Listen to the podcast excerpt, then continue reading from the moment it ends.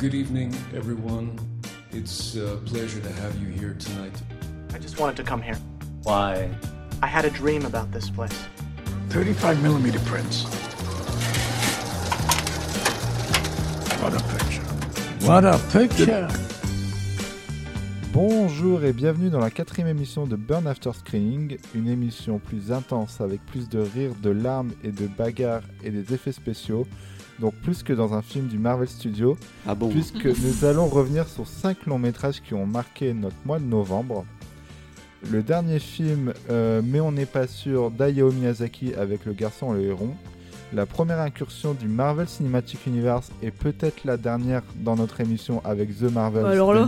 Je démissionne immédiatement. C'est pas grave, j'ai mon propre podcast, j'en ai rien à foutre. Le mélodrame caustique simple comme Sylvain de Monia Chokri et deux sorties streaming, Le Killer de David Fincher et la comédie Bottoms d'Emma Seligman.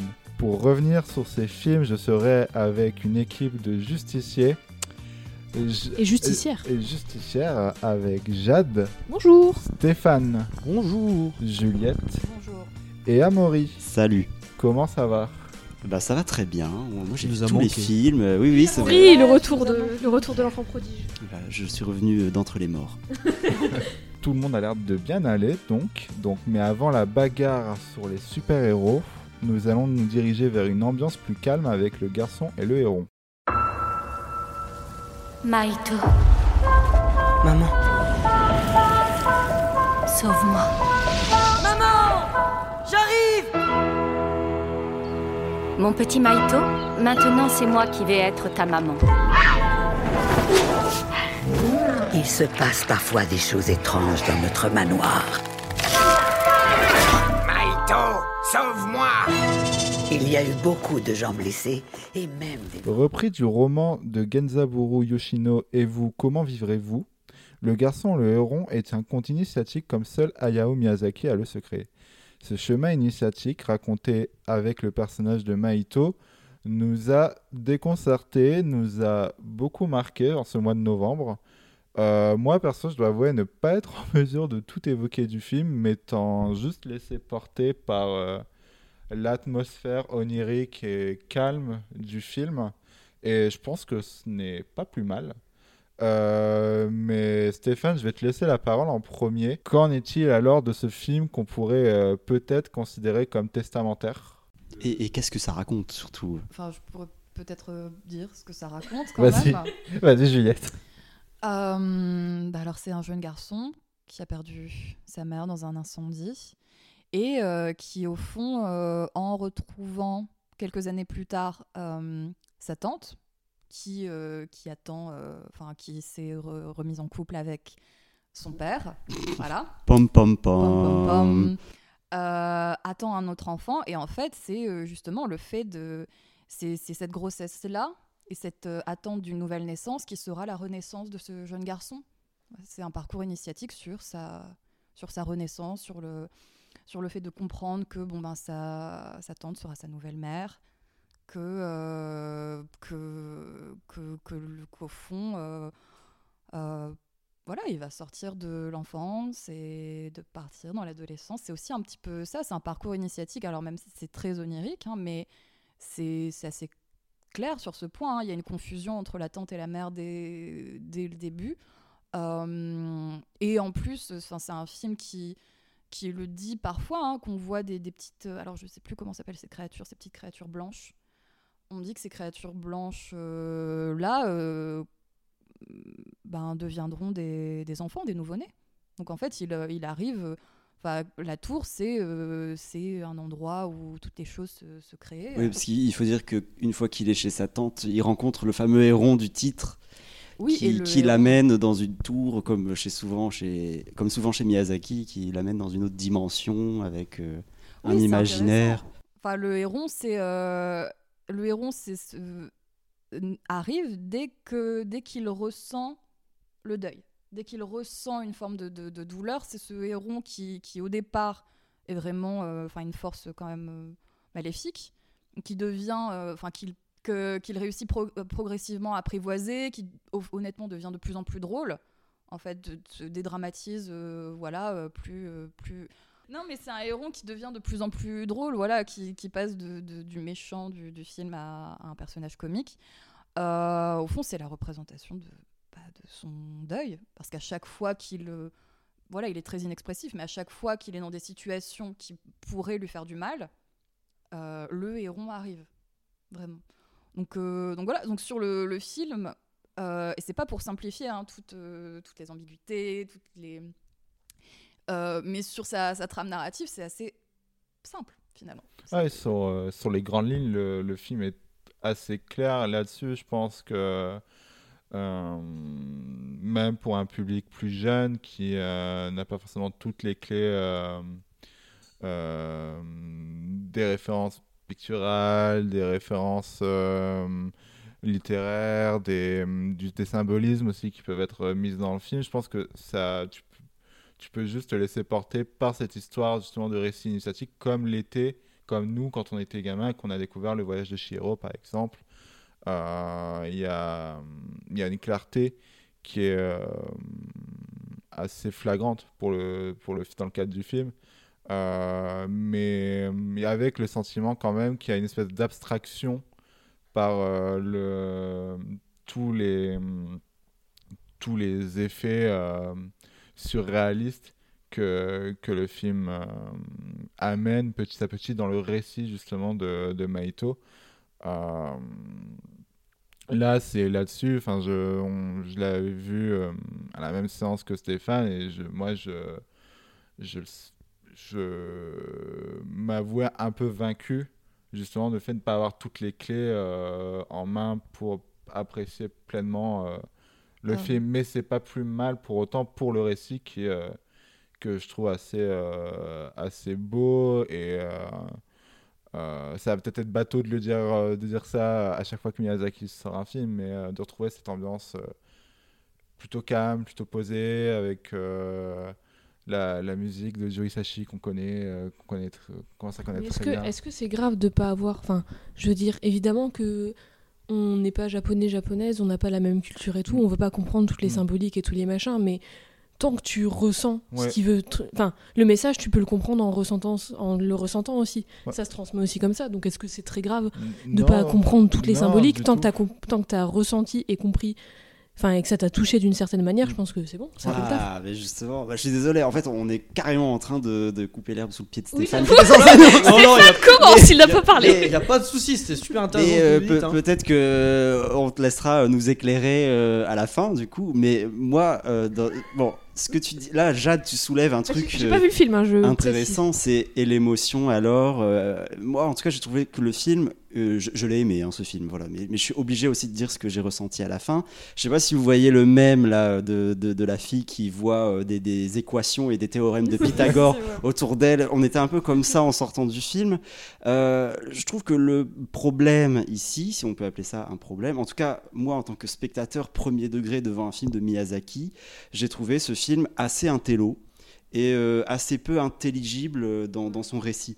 Et ça, ça n'a jamais été le cas dans ceux que j'ai vus, parce que euh, que ce soit Mononoke qui est assez adulte quand même. Ou Ponyo ou euh, Chihiro plus axé euh, enfant ou adulte et enfant, euh, on, avait une histoire intelligible avec un début, une fin, et toutes nos questions avaient eu euh, leur réponse.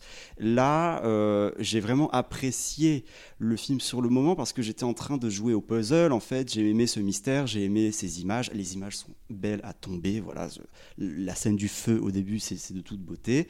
Le héron, magnifique aussi.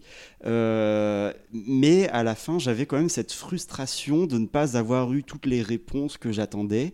Et euh, l'émotion, du coup, j'ai eu du mal à la ressentir devant ce film parce que j'avais plus l'impression d'être un critique de cinéma qui faisait son travail plutôt que d'être un spectateur qui était ému par le récit qui m'était proposé.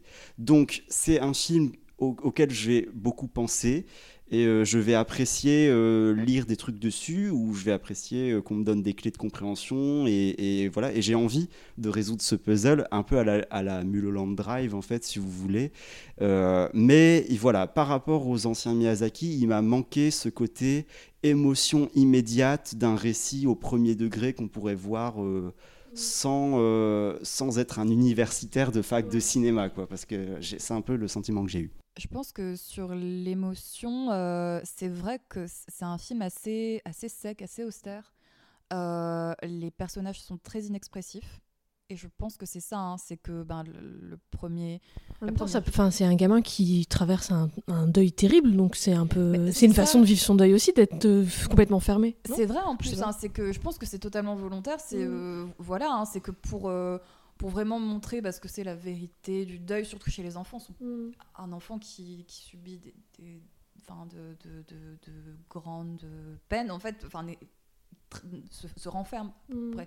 Mais même, enfin, par exemple, quand il pleure, on ressent pas grand chose quand Ouais. on voit euh, voilà ces petits effets ces, ces larmes qui coulent sur euh, sur euh, le journal de sa mère je crois Euh, c'est vrai qu'on a ce- cette sensation étrange de se dire ah mais oui bon c'est terrible ce qu'il est en train de Mais arriver pour moi, le- le- l'élément le, plus expressif du film, c'est le héron. Il est drôle, il est, il C'est est très caractérisé. Euh, moi, je l'aimais bien. euh, J'aimais bien regarder ce personnage. Il est un peu dégoûtant. et il est pas humain ouais, je ouais. pense que c'est ça c'est que les humains même le, enfin le père la mère la tante tous ces personnages là même la petite fille enfin je veux dire c'est enfin dans la tour hein, euh, la petite fille qui s'avérera être euh, sa mère euh, sa Et ça, mère. pareil, tu vois, en termes d'intelligibilité de l'histoire, moi j'étais vraiment tout le temps, mais qu'est-ce qui se passe Et Même le début, hein, le, truc de. Ah oui, t'as vu, c'est le- facile oui, à non, mais comprendre. en fait, j'ai vu qu'il y avait une histoire de reflet et tout, mais mec, enfin, il a fallu un moment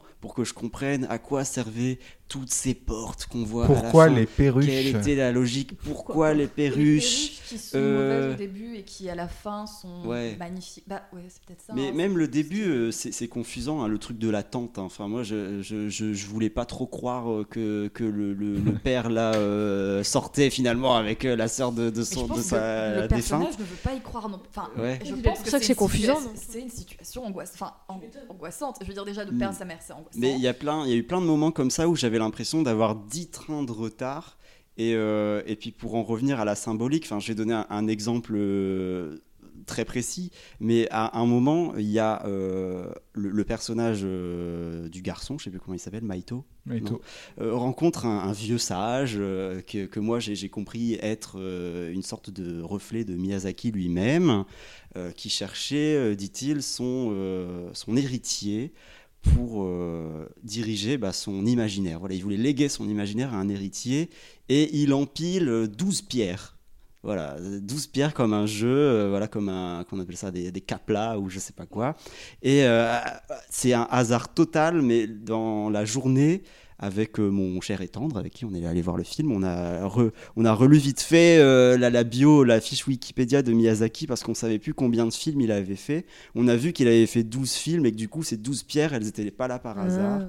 Et euh, mais voilà, en fait, c'est c'est vraiment des trucs qu'il faut savoir. Et on est-ce s'est que dit, ah, pas Est-ce que t'es est vraiment resté tout le nickel. film à dire pourquoi 12 pierres? Mais, coup, non? mais le film est bourré de trucs Oui, comme mais c'est des petits, c'est des petits Easter eggs, Oui, quoi. oui, oui. les douze pierres, euh, enfin après c'est, je sais pas, je le retrouve plutôt ben, dans des romans, hein, mais le, le motif du, du vieil auteur qui détruit son œuvre, en quelque sorte, enfin là c'est détruit, la tour est détruite, hein. Le, du- le motif du vieil auteur qui euh, ben, détruit son œuvre euh, parce qu'il euh, va, va mourir, c'est quelque chose qui revient, enfin c'est voilà cette idée de tout, voilà cette œuvre a existé, mais elle fait partie de vos imaginaires et maintenant euh, c'est à vous de tout reconstruire. Comme Ridley Scott avec Alien. chose. Voilà. Oui, là, ah oui, bah moi j'aime beaucoup euh, les aliens de Ridley Scott. Mais euh, voilà. Stéphane, il a pas décroché un mot Stéphane depuis tout est à l'heure, en il fait que feu. souffler. il est en feu comme le début du film et il va nous expliquer, euh, il Il va va nous rien- expliquer ce qui s'est passé. Il va rien expliquer du tout, c'est juste que c'était très intéressant ce que vous dites. Du coup, je me voyais pas l'idée de euh, d'intervenir. Euh, moi, j'ai trouvé que c'était vraiment euh, que incroyable à, voir, comme souvent avec Miyazaki, euh, de toute façon. Euh, je l'ai pas trouvé si. euh, c'est euh, il y a quelque chose de cryptique, il y a quelque chose, il y a quelque chose de, euh, de complexe euh, pour aborder ce film, mais je le trouve pas euh, si différent d'un d'un Shiro en soi, parce que euh, Shiro c'est pareil, la première fois que tu regardes Shiro, rien c'est quand même assez compliqué. Euh, Il y a énormément de euh, énormément de choses qui sont mises en place que en fait tu ne peux comprendre qu'à partir d'un certain nombre de visionnages et que et, que tu n'auras pas euh, et d'autres trucs que tu vas rater c'est des films c'est des films à tiroir tu vois. Euh, et moi je pense que euh, celui-là ça va être pareil c'est des films que au fur et à mesure on va les revoir. On va comprendre un peu plus tout ce qu'il a tout ce qu'il avait à l'intérieur. Moi je trouve juste déjà juste l'animation elle est, vraiment formidable. Euh, il y a de l'expérimentation là-dedans euh, comme il nous en a jamais fait. Il a jamais animé le, feu comme ça. Euh, sans oublier le fait que on- disait déjà que le vent se lève était assez autobiographique. Moi je trouve que celui-là il il met des images aussi sur des trucs qu'il a vécu. Euh, c'est-à-dire les grands incendies comme ça, euh, Miyazaki en a vécu quand il était enfant. Euh, le plan où on voit sa, belle-mère qui est en train de souffrir dans un lit, c'est littéralement sa mère quand il était petit qui avait, alors si je ne me trompe pas, c'est la tuberculose, où elle est, elle est restée dans son lit pendant des mois et que Miyazaki a dû s'occuper d'elle et en gros porter plusieurs choses sur ses épaules. T'as as énormément de choses comme ça qui reviennent. Après, il y a des gens qui connaissent beaucoup plus Miyazaki et, euh, et, l'analyse que moi là-dessus, donc je, les laisserai faire. Euh, moi, je trouve juste fascinant, c'est qu'on est encore une fois cette année, j'ai l'impression que ça commence à être. euh, c'est limite redondant. On a encore un film où on a un metteur en scène de légende qui se met en scène lui-même pour une nouvelle fois poser des questions sur qui il est, quelle est sa place dans le dans l'inconscient collectif, quelle est sa responsabilité.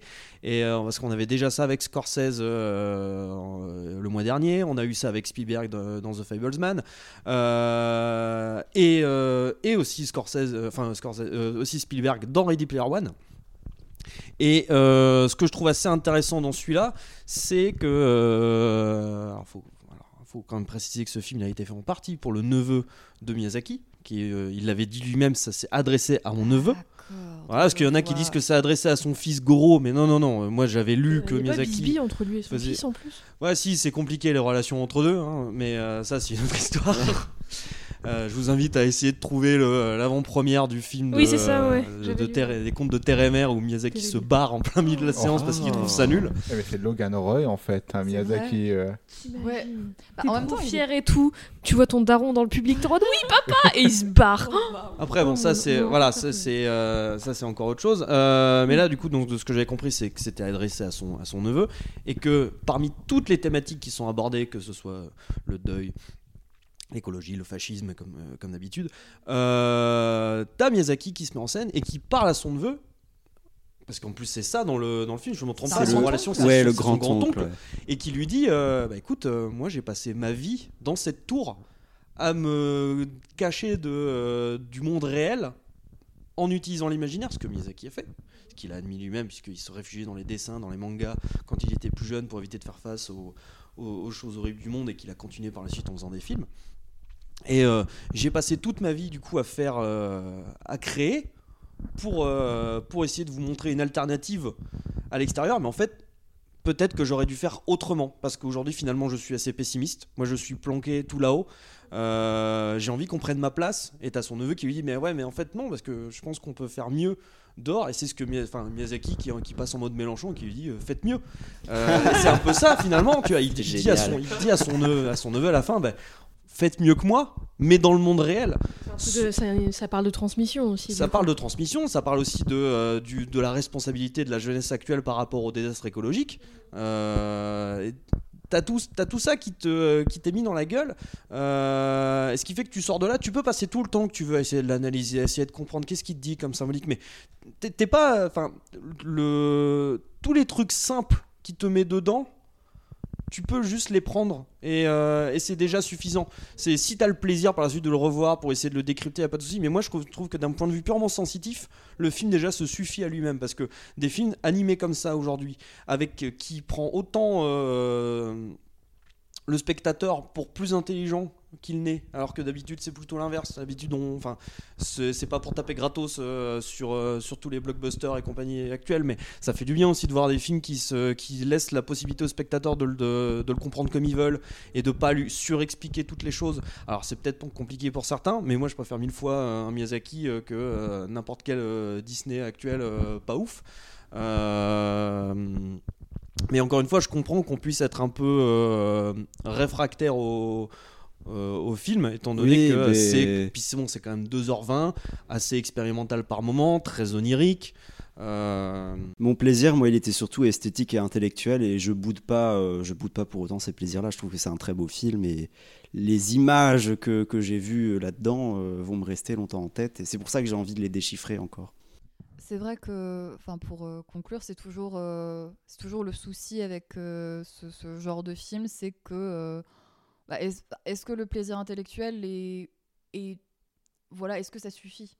C'est toujours ça. hein. On se posait la question la dernière fois sur euh, les sur les Wes Anderson.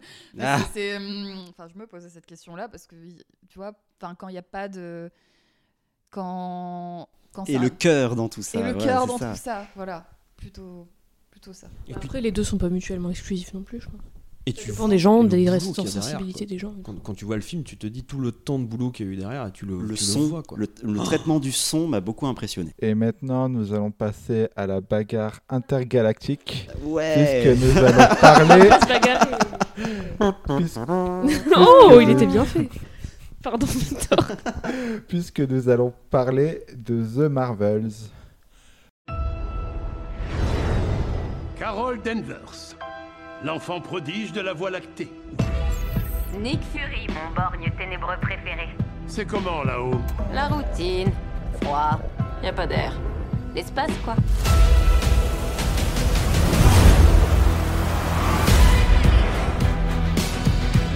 Captain Marvel, la grande destructrice.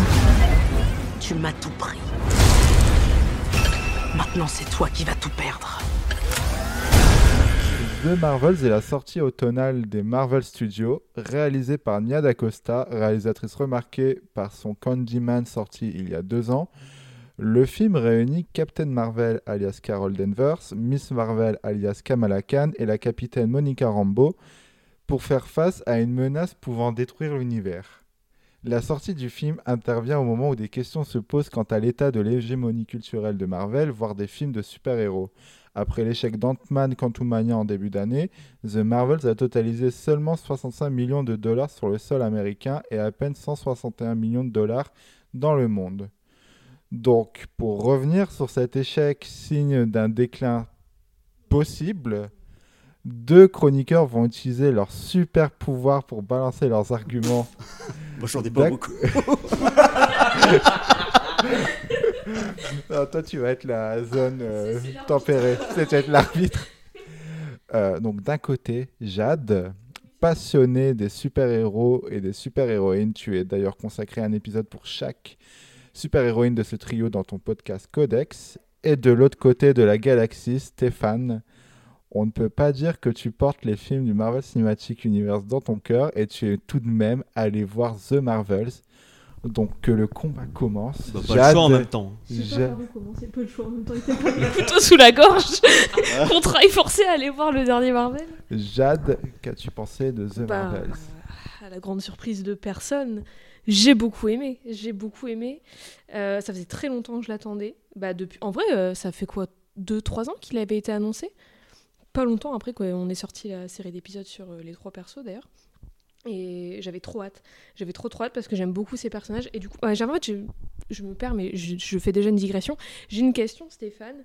Est-ce que t'aimes bien les comics et tout en général de base? Élise Lucet. Qu'est-ce que vous pensez des comic books? Bah, J'aime bien les comics. Enfin, c'est. Ok, non mais c'est pour savoir si t'es vraiment ça t'est étranger ou si. Moi, ça m'est étranger. Ouais, par exemple, ok. voilà. Tu vois, parce que enfin, euh, je connais des gens qui, pour savoir quoi. Je, je connais des gens qui n'ont rien à foutre des comics et qui n'aiment pas du tout les films, d'autres qui n'en ont rien à foutre et qui aiment bien quand même. C'est juste pour savoir. tu Ah me bah, c'est regardes bon. comme si je t'avais posé une question. Ouais, ouais, c'est- pour savoir, c'est tout. Euh, et du coup, bah oui, moi j'ai beaucoup aimé. Je trouve que il y a, ça parle de deux. Enfin, j'ai ressorti deux choses, deux gros thèmes de ce film qui sont la famille et euh, le fait d'être euh, faillible. parce que ça parle de, bon alors grosso modo, ça parle de Carol, donc Captain Marvel, qui, euh, elle, elle a fait de la merde à la fin du dernier Captain Marvel, et en fait tout le film, son antagoniste essaie de réparer la merde qu'elle a fait. Qu'est-ce qu'elle a fait dans le dernier Captain euh, mayonnaise. Je peux euh, spoiler. elle a raté sa mayonnaise. Je peux spoiler on Oui, peut, bah, Attention, on va spoiler. En fait, à la fin, elle débranche en gros le- l'intelligence suprême de sa planète, de la planète des cris. Ce qui fait qu'en fait, la planète, elle se meurt totale. Son peuple, ils ont plus de soleil, ils ont plus d'eau, ils ont plus de nourriture, ils ont plus rien, ils sont en train de crever. Et elle, du coup, ça fait 30 ans qu'elle essaie de trouver une solution. Mais elle trouve pas de solution. Et du coup, l'antagoniste du film, c'est une cri, donc c'est la, la chef d'Arben, qui, elle, essaie de sauver sa planète, mais c'est une méchante très méchante, et du coup, elle le fait aux dépens des autres gens. Donc, elle va aller euh, voler de l'eau d'une planète, voler le soleil d'une J'avais planète, machin. rien compris en fait.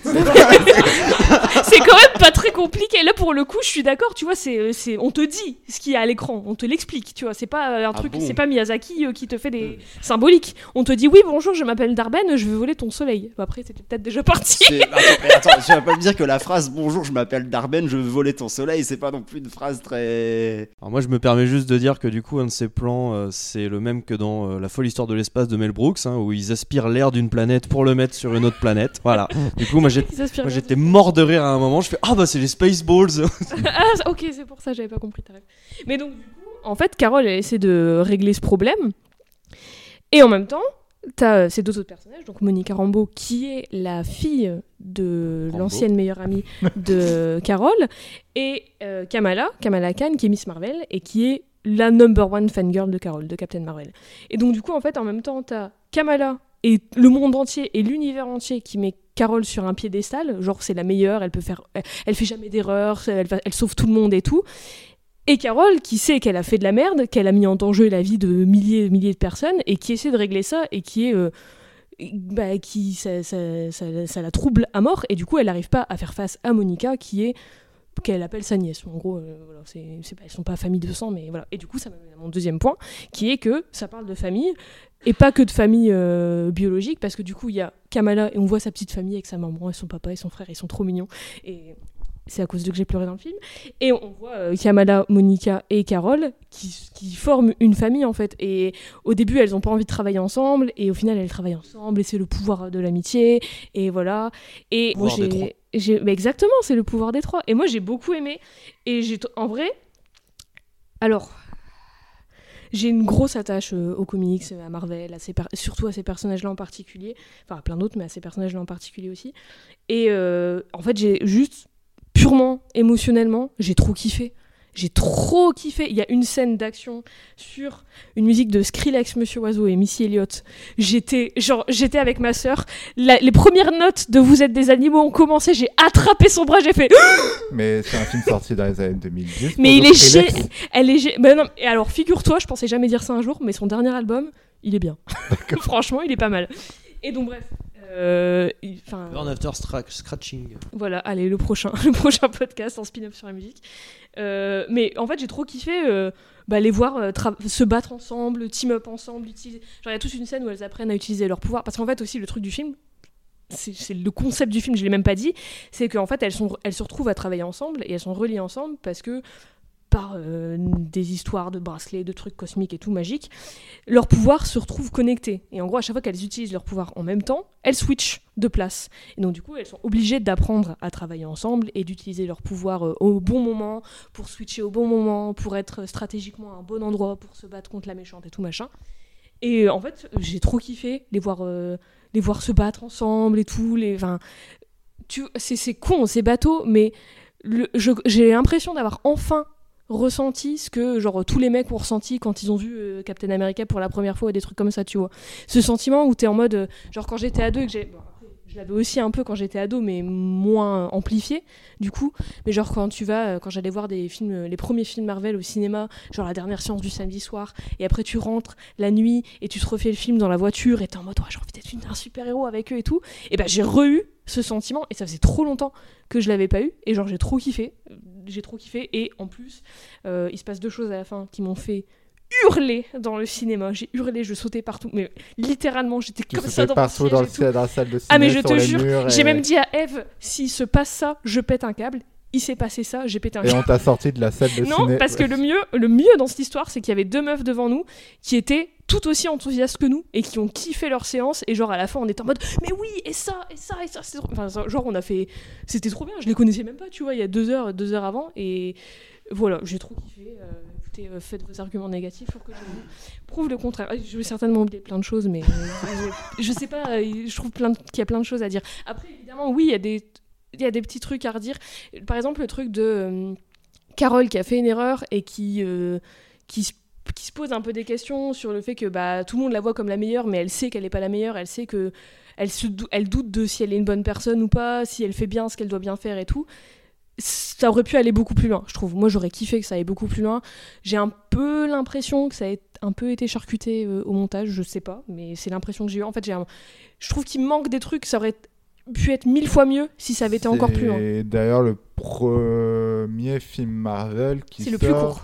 Qui est le plus court, ouais, en effet, du Cinematic les films. Universe. Donc, est-ce que c'est dû à des soucis de montage pas. Ou peut-être euh, le scénario qui a été charcuté aussi, mais en tout cas, j'ai l'impression. Pour moi, enfin moi, il me manquait des trucs pour euh, que je kiffe vraiment encore plus, parce que ça aurait pu aller beaucoup plus loin dans cette idée de, euh, bah, de est-ce que je suis une bonne personne, est-ce que je fais bien les choses, parce que la méchante, en vrai, l'antagoniste, au final, tu peux te poser la question de, enfin elle. euh, au final, ce qu'elle fait, c'est pour le bien de son peuple et de sa planète, tu vois. C'est juste qu'elle fait toutes les fins, sont- sont- tous les moyens sont pas bons pour arriver à une fin, mais ça aurait pu aller encore Le beaucoup truc plus loin. aussi, c'est que c'est un peu. euh, alors, j'ai pas vu le film, euh, mais euh, c'est un truc qui revient souvent, je trouve, dans les films et les séries du Marvel Cinematic Universe, où euh, souvent les antagonistes des, perso des personnages principaux, qui, euh, ces personnages principaux, peuvent être très faillibles et parfois Bah on peut oui. même se poser des questions sur leur légitimité Mhm. de statut de, de super-héros. Mhm. Euh, souvent, les- en fait, c'est les, les antagonistes ont souvent des points qui sont euh, limite plus nobles et euh, Bah oui, mais moi c'est ça que j'aime bien. Par exemple, le méchant de, les deux méchants des deux Black Panther, Voilà, je les trouve trop bien parce que justement, Euh. c'est pas des méchants très méchants parce qu'ils sont méchants et c'est tout. Ils ont des, des raisons Mais, derrière ce qu'ils font. euh, Moi je trouve ça trop intéressant. Je pensais aussi dans la série du Captain America Falcon et- Falcon et Winter Falcon Soldier. et Winter Soldier, ouais. avec euh, où justement c'est des vraiment des antagonistes qui limite paraissent plus héroïques qu'autre chose, mais il y a Enfin là toujours pour le coup dans Falcon et oh, attends euh, a- ça part sur un podcast Marvel et pour le coup dans Falcon et Winter Soldier casse, hein. les méchants c'est des gros racistes et en fait ils sont mis sur un piédestal par le monde entier parce qu'ils sont blancs et le Captain America il est noir et tout le monde est en mode oh là là est-ce est-ce qu'on peut lui faire confiance? Il faut qu'il fasse ses preuves. Alors qu'un autre random mec blanc qui sort de nulle part arrive il met le costume de Captain America et tout le monde le met sur un piédestal. Ah, je te parle pas de, de ceux-là. Par rapport Lesquels méchants Bah, justement, la bande. euh, les meufs de Black Panther? Il y a beaucoup de personnes dans ce Il y a beaucoup dans de cette personnes dans série. ce- Euh, Je ne suis pas aussi assidu sur le Marvel Cinematic Universe que toi, mais. euh, Non, mais. Stéphane et Amaury t'as discuté à côté Là, c'est moi qui, depuis tout à l'heure, je fais le, le, Le même. Le même équation. équation. Les- alors, alors, euh, Je vois des théorèmes de Pythagore Euh, autour de ta tête. Les Ceux perruches dans tout ça. les gamins, ou je sais plus. Je m'en souviens plus, c'est des gamins, je Ça crois, dans la série, ça fait longtemps, mais j'ai un peu oublié la série, mais ça ah oui marqué. avec la perso de Erin Kellyman la rousse Je, oui, voilà. Euh, oui, oui, c'est ce vrai, genre de vrai, truc exact, où exact. Ils ont vraiment des points Agent. intéressants et tout, mais Oui. on les rend toujours plus antagonistes que. Oui, après, ça, c'est les fautes Alors, de euh, Disney, J'ai une petite euh. question à propos de ça, de, de- une question de, de néophyte. Euh, est-ce que c'est peut-être, est-ce que c'est pas un problème justement euh, que, enfin, je sais pas, hein, que Marvel ne sache pas faire de vrais méchants, de des méchants, Non, méchants, je pense méchants, pas. méchants. Euh, Bah non, parce qu'il y en a des méchants très méchants Bah, et tout. Bah, comment Après, il s'appelle celui qui tue tout Thanos. le monde là dans Avengers il Thanos. Ouais, voilà. euh, Oui, voilà, mais Ultron, c'est- un mé- c'est il c'est fait presque- ultra flipper Ultron. Il est très méchant, très méchant. C'est vraiment c'est un robot qui arrive et qui fait oh, je suis méchant, je vais tuer les humains, tu vois. Mais il y a aussi C'est un robot? C'est un robot? Enfin, Créé je- je par un humain, pas, par quelque contre. chose, enfin quelque chose me dit que, bah, que justement peut-être que, est-ce que c'est, est-ce que c'est une volonté de, de faire des films très, un peu plus lisses? Bah non, justement. Là, je trouve que la méchante, elle est très. Enfin, après, ça aurait pu aller encore beaucoup plus loin. Je trouve que c'est un peu euh, en mode. Allez, on s'en fout. Mm. La méchante, euh, c'est la méchante. Elle a un speech pour Mm. comprendre euh, ce qu'elle fait. Et puis voilà. bah, ouais. Moi, j'aurais aimé que ça aille beaucoup plus loin. Mais justement, je trouve que. Non, mais, en fait, ce qui fait rire, c'est que Jade t'a dit euh, plusieurs choses que moi-même j'allais dire. euh, Bah enfin, non, du mais coup- je suis consciente de ce qui euh, va pas dans le film aussi, mais ah ça veut bon, pas dire que j'ai pas bon. aimé. Moi, je suis. con- Mais en fait, justement, c'est j'aurais aimé que ça aille encore Hmm. plus loin pour que ça soit encore mieux.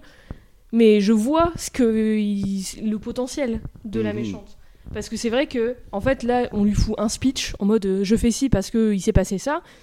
Mais du coup, moi, j'aurais voulu que ça aille beaucoup plus loin. Mais les, ra- les raisons pour lesquelles elle fait euh, ces trucs de méchante, voilà, si on veut faire des gros traits, c'est quand même, enfin, euh, c'est pour sauver son peuple. Donc au final, c'est pas vraiment une méchante, c'est l'antagoniste de Carole, mais au final, euh, bah, oui, elle veut tuer des autres gens pour sauver son peuple. Mais écoute, ça fait 30 ans qu'elle essaie de sauver les siens aussi. euh, tu comprends, enfin, tu vois, il y a de la rage qui monte et tout. Enfin bref, voilà. Euh, donc oui, j'ai beaucoup aimé Stéphane. non mais je, vois, si je continue à parler, je vais m'étendre pendant 10 ans, donc. Je, je ne sais pas faire de, de transition sur autre chose. J'ai plein de choses. Euh, bah, que, que dire euh, Non, bon, alors, écoutez.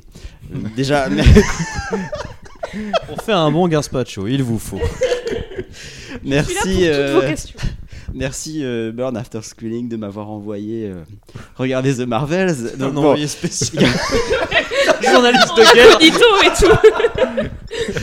bon euh, moi, ces trois héroïnes, je ne les connais ni d'Eve ni d'Adam.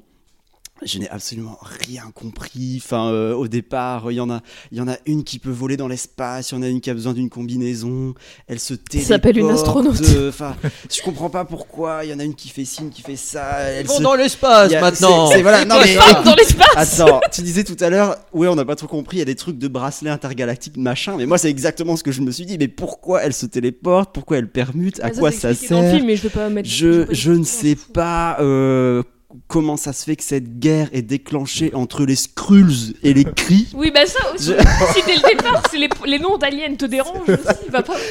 Non mais en fait c'est comme si comme si tu montrais Harry Potter 6 à ton père et qu'il te disait mais pourquoi il dit Oui, mais on c'est- va oui, c'est une suite, c'est normal. bon, ça veut dire quoi ils vont stupéfixer les moldus? Enfin, Mais c'est exactement c'est une suite.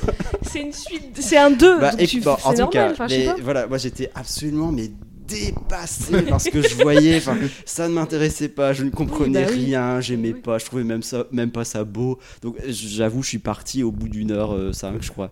Et euh, Ah, voilà, bravo, l'envoyé spécial. Voilà. Non, mais Il dit au- Ouais, j'y vais, on m'a- on m'a forcé à y aller au et bout, tout. au bout d'un moment, quand t'as compris que Oui, si t'aimes pas, t'aimes voilà, pas. ça sert à rien de Bah oui. lutter. Et, euh, et pour vous prouver que je ne suis pas totalement de mauvaise foi, j'avais envie de le comparer à Black Panther 2, puisque c'est le dernier Marvel que j'ai vu avant celui-là. Et pour le coup, là, j'y allais pareil, hein, j'y connaissais rien, Oui, c'est pas ma cam du tout, du tout, du tout. Et euh, j'ai j'ai trouvé le film euh, en vrai assez intéressant. euh, Il est enfin, trop bien. et, Black Panther 2. parce que ça raconte quelque chose du monde dans lequel on vit. Il y a Mhm. tout un. En fait, le film joue entre guillemets avec les rapports sur la, la colonisation entre les différents Ouais. États. Et euh, il y avait. Il y avait un contexte hyper intéressant et il, il en faisait un film d'action qui se servait de ces enjeux politiques. Mm. C'était très bien. Et c'était déjà un film très féminin aussi. Oui, bah oui, c'est Euh, vrai qu'il y a que des héroïnes. Oui, il y a que des Mhm. héroïnes et ça m'a semblé déjà un. en- tout cas, s'il si, s'il faut euh, euh, souligner l'aspect féminin de, de The The Marvels, euh, euh, oui, il est là dans The Marvels. Bah, il mais... est là, mais c'est pas le sujet. Ouais, et en tout cas, j'ai trouvé ça plus intéressant dans euh, Black Panther 2. Bon, c'est Oui, réalisé mais c'est pas homme, comparable. mais. Enfin, en c'est pas cas, du tout la même histoire. Enfin, C'est juste histoire C'est juste que c'est deux films issus moi- de Marvel, mais c'est oui, pas du tout la même histoire, oui, donc oui, ça se compare pas. C'est juste pour dire que moi, en tant que analphabète de Marvel, j'ai trouvé ce film intéressant et, Oui, et je ouais. l'ai compris Oui. à peu près, alors que The Marvel. C'est vrai que The Marvel, c'est moins. euh, c'est plus. Bah, on est dans l'espace et on fait Ouais. des trucs euh, avec de la magie et.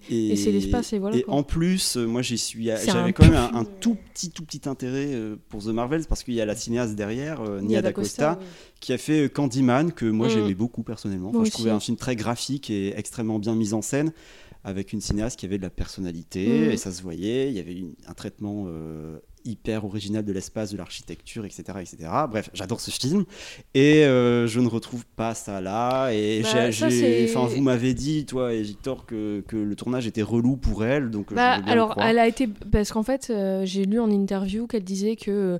C'est une grosse nerd de comics, mais vraiment, euh, elle, elle est fan de comics. Ça- son projet Marvel préféré, euh, Marvel Cinematic Universe, c'est WandaVision d'ailleurs, donc elle a très bon goût.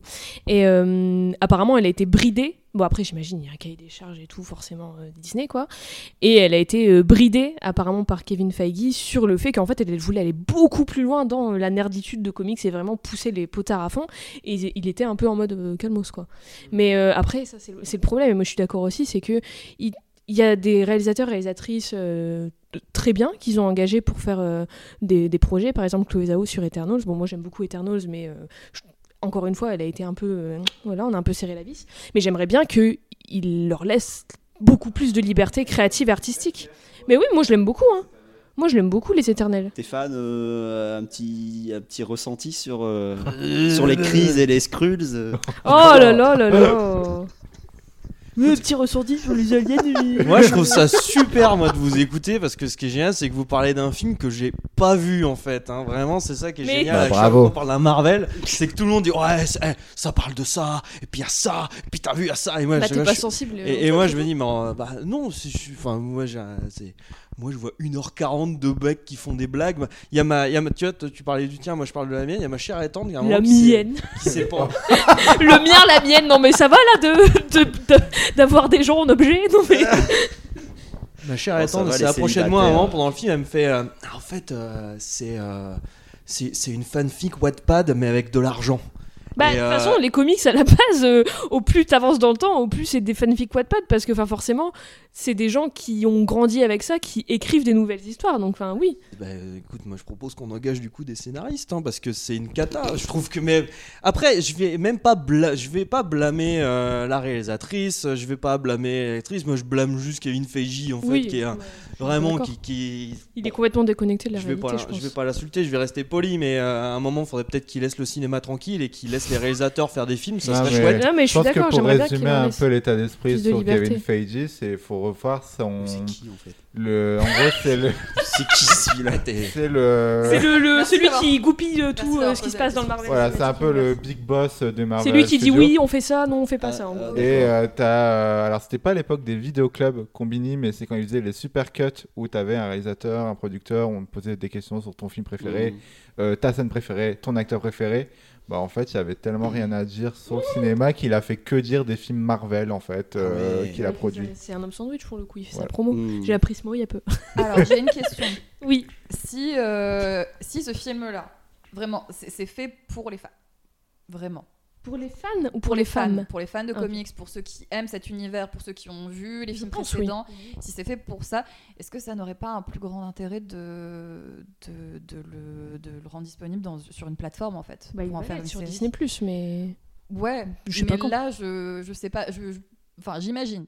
Mais moi, je trouve, enfin, euh, personnellement, euh, c'est c'est fait pour les fans de comics. Moi, je trouve que c'est une insulte pour les fans de comics parce que pas d'accord quand du je tout. vois certains films euh, qui sont sortis au début des années 2000, c'est chiant de toujours en revenir au Spider-Man de Sam Raimi. Mais quand t'es fan de comic book et que tu vois les films de Sam Raimi, que- en fait, c'est simple. Tu compares Spider-Man 2 à Doctor Strange 2 qui par le même réalisateur, les deux c'est Sam Raimi, et tu regardes le truc et tu te dis mais en fait il y a un problème, ça va pas du tout. Quand tu regardes Doctor Strange 2, tu t'as, euh, ils ont fait, euh, on va, on va faire les plans là comme t'as fait là une époque comme ça, euh, les, les, les, les fans de, de ton cinéma là ils vont être contents, mais sauf que bah non en fait nous on va voir un film de Sam Raimi, on va pas voir un, donc un collage de ce qui ressemble à une Sam Raimi, et quand t'as une idée qui est mortelle euh, la seule bonne idée, je trouve, de Doctor Strange, c'est un moment où ils se battent avec des, des notes de musique. Le truc, il est, il est mal filmé. Ça dure même pas 5 secondes. Et tu, vois le truc, tu fais putain, mais c'était génial. T'aurais pu faire une super séquence complètement folle et ça fonctionne pas. Quand tu vois The Marvel actuellement.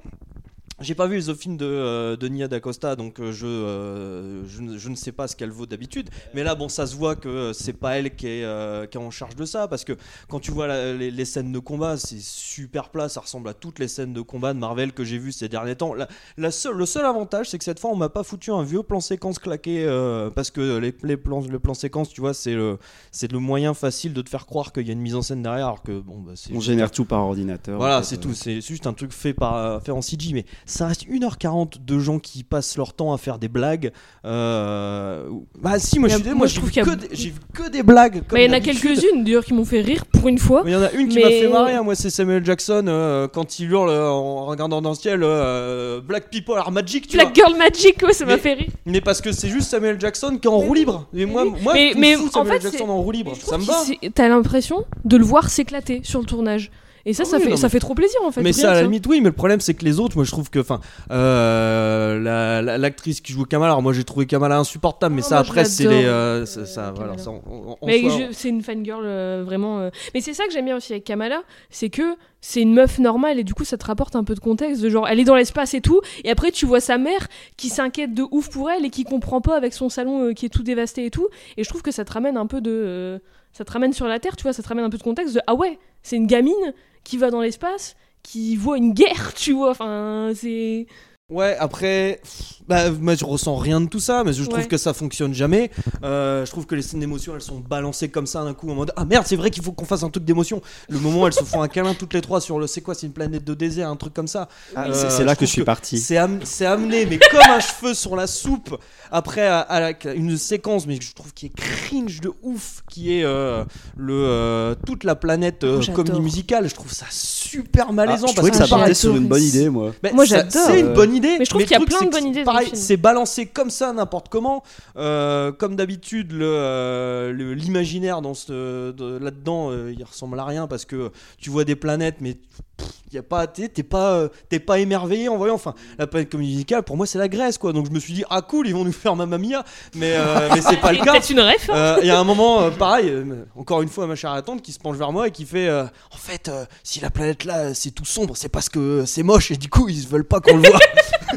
et bah, je suis alors, bah oui, t'as pas tort. Ça, et puis le fait que voilà, son plan, le plan de la méchante, en plus, la méchante, trouve qu'elle existe pas. elle- Mais ça, elle je suis un peu d'accord. En fait, j'aimerais, j'aurais vraiment voulu que ça beaucoup plus. Là, pour le coup, j'aurais aimé qu'il dure plus longtemps et que ça, aille- ça pousse vraiment là-dedans. Parce que Pour moi, c'est juste Lord Casque Noir dans Spaceballs qui va voler le, le- qui va voler le- l'air et puis euh, et puis c'est tout. Mais euh, et, et au final, t'as les deux scènes post génériques à la fin. Et du coup, à chaque fois, là je me là dis, là à chaque là fois, là. je vais voir un Marvel, je me dis, bah c'est cool. J'ai vu 1h40 de de rien pour 5 secondes de teasing. C'est parce que c'est toujours ça en fait. J'ai l'impression, c'est que euh, on te meuble pour te teaser le prochain truc, qui va te teaser le prochain truc Hmm. et ainsi de suite, jusqu'à ce que un jour peut-être ça se réveille et parce qu'en soi, moi, j'ai pas forcément envie de parler de The Marvel. J'ai pas envie de le. euh, J'ai pas. J'ai pas envie de le Eh, descendre. c'est pas que j'ai pas envie de le descendre. C'est juste qu'en fait, je trouve qu'il y a tellement plus intéressant à parler à propos de Marvel actuellement que juste de, euh, de, de descendre les films. Parce que je vais, je vais descendre celui-là, mais je descendrai le prochain et le prochain et le prochain. moi, je comprends. Moi, ce que j'aimerais, c'est qu'il y ait une, une prise de conscience. Parce que là, ça se bide encore une fois. Mais C'est qu'il y a une fatigue générale pour tous de Marvel et que là, il va falloir se Mais ça, réveiller. c'est cyclique, tu vois. Enfin, Bah, c'est comme tout. Il y a des fatigues de tout. cyclique. Les comics, c'est pareil. Star Wars, c'est pareil. C'est cyclique. Mais par contre, je suis d'accord que. euh, les décideurs, je sais pas qui, les exécutifs, tout, faut qu'ils faut qu'ils réfléchissent. Exactement. Mais c'est, enfin, faut qu'ils ils trouvent un juste milieu entre ce qui fait de l'argent, parce qu'évidemment c'est le nerf de la guerre, faut faire des entrées, et laisser une liberté artistique et créative aux réalisateurs, aux scénaristes, euh, voilà. Faut qu'ils trouvent un juste milieu et faut qu'ils fassent moins de choses et mieux. En fait, il faudrait qu'ils fassent comme ils ont fait avec euh, au, tout début d'Avengers, en fait, qu'ils fassent exactement comme le modèle qu'ils ont actuellement. C'est-à-dire que euh, pour moi, les, les films de Marvel actuellement, c'est juste des séries avec beaucoup de thunes.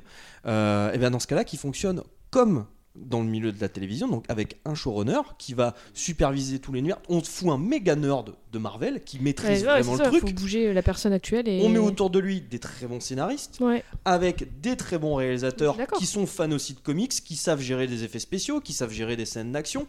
Et il Euh, faut laisser plus de temps pour que les, les effets et tout, tout en général, pas que les effets spéciaux, mais tout soit mieux fait, avec plus de, de, de, de, de moyens, mais pas que financiers, mais de moyens euh, humains, de moyens euh, techniques, Bah, de moyens tout ce que tu veux, pour que les gens ils soient pas en burn-out euh, au bout de trois mois à devoir faire des films comme ça qui te, les, qui te les sortent tous les trois mois, et que quand tu vas voir le prochain, t'as déjà oublié celui d'avant. Je suis d'accord, faut qu'ils fassent moins et mieux en fait, mais ça n'empêche que j'ai beaucoup aimé ça. Moi, ça, ça m'amuse pas d'aller voir un blockbuster comme un, enfin d'aller voir un Marvel euh, et de sortir de là, et me dire putain c'était à chier quoi. J'en ai marre à chaque fois de sortir énervé parce que C'est euh, moi j'aime bien les comic books et moi j'ai envie de sortir de là comme Jade elle me dit en ayant des, des étoiles plein les yeux en me disant que j'ai envie d'être un super héros tu vois. T'as envie aussi de, de ressentir des trucs euh, parce que c'est pour ça aussi que tu vas avoir un blockbuster. C'est pour ressentir une, une, une myriade d'émotions euh, toutes différentes de, de sortir de là de voir un truc spectaculaire et compagnie. Et, et ça m'agace de tout le temps dire ah bah vivement vivement Furiosa ou, ou- bah ouais mais tu vois c'est euh, Oui, parce euh, que euh, oui. t'es obligé d'attendre que euh, que t'aies un mec qui débarque comme ça de nulle part euh, pour te pondre euh, un blockbuster euh, qui raconte quelque chose et qui en plus essaie de faire du cinéma dedans Euh, j'aimerais bien que un mec euh, qui- que le mec qui gère Marvel Ah. donc j'aimerais que Feige il, il gère tout ça En général, je suis d'accord. En revanche, je, je suis pas du tout pessimiste moi sur euh, l'avenir de Marvel. Enfin, si les changements qu'il faut faire, enfin, pour moi, s'il faut faire des changements quand même, parce que on peut, enfin, je-. En fait, moi, vraiment, je reviens toujours à laisser plus de place euh, aux réalisateurs, réalisatrices et aux scénaristes. Faites de la qualité et pas de la quantité. Vraiment, euh, revenez à des trucs euh, essentiels. Faites ple- plein de trucs différents aussi. Ça, j'aimerais bien voir plein de trucs, des rom-coms, des thrillers, des machins. Faites plein de trucs. Dans les comics, il y a plein de trucs différents. Faites des adaptations différentes. Et après, ça irait mieux. Mais je suis pas du tout pessimiste, déjà, d'un point de vue. Enfin, qu'on me dise, oh, le film, il est bidé. C'est Disney, vous inquiétez pas, qu'ils en ont rien à foutre. Ils perdent pas d'argent, ils en font. Peut-être qu'ils en font pas, mais ils en perdent pas, vous inquiétez Ouais, pas. si, cette année ils en ont perdu hein. Oui, encore mais- une fois c'est- une année très Oui, compliquée mais c'est Disney. hein. Ah, et ben justement c'est pas ton- c'est bien ça le Eh, problème mais c'est pas ton boulanger du coin qui doit fermer la. Enfin, c'est. Putain, où je m'inquiète. J'ai zéro inquiétude pour eux. Oui, ils ont une Non, vingtaine de parcs d'attractions qui sont là pour rentabiliser Oui, voilà, ils ont tout le merch, ils ont tout le euh, machin et non, tout. T'inquiète. C'est juste qu'ils sont censés, enfin ils Ouais. sont censés cartonner. Ça fait plusieurs années que Ouais. maintenant les, les films de l'écurie Disney. Disney. ça cartonne, qui qu'on qu'on dit qui dominent le cinéma. Cette année, là, tous les blockbusters. Non mais de je parle, je parle de Disney en général, pas que des films. Disney en général, l'entreprise Disney n'a aucun souci à se faire d'un point de vue financier. Euh, non, parce que même du côté de Marvel, enfin, en l'entreprise de Disney, je ne parle pas des même- films, je parle de L'entreprise, Même les les films, et du coup, elle va plus avoir envie de Oui, les mais euh, ils ont de l'argent des parcs, Non, ils ont de l'argent du, de- des costumes, ils ont de l'argent des films Disney, ils ont de l'argent de, des films- boîtes de céréales, enfin tu vois, ils ont de l'argent de partout. Les autres films Disney euh, cette année, ils sont vraiment mangés. Oui, mais je ne parle pas Indiana des films, Jones- encore une fois. Indiana Jones, euh, ça a été un bide aussi. Euh, et je pense aussi que c'est pour ça euh, que l'année prochaine, on va avoir très peu de choses. Mais c'est tant mieux, Disney. c'est tant mieux. Euh, du côté de chez Marvel, ils ont Prenez annoncé- du temps. Ils ont annoncé que pour 2025, ils allaient sortir euh, que Deadpool 3. Ouais, et après, il y 2024. a 2020 2024, oui, c'est vrai. 2024 et il y aura la série Echo sur Disney pour Marvel, je parle. Euh, et je pense que c'est tout. Bah, Echo, c'est vrai qu'ils vont devoir en faire du coup euh, pour euh, les prochaines années. euh. Ah, ah, mais en vrai, c'est pas plus mal. Mais quoi tout ça pour dire que moi, je suis pas du tout pessimiste quant à l'avenir de Marvel. Euh, si tant est que euh, il laisse plus de liberté artistique, créative et de humainement qui soit moins horrible avec leurs équipes. Euh, mais je suis pas du tout pessimiste. Enfin, moi, franchement. Ça fait des décennies et des décennies que Marvel Comics existe, ça fait des décennies et des décennies que Disney existe.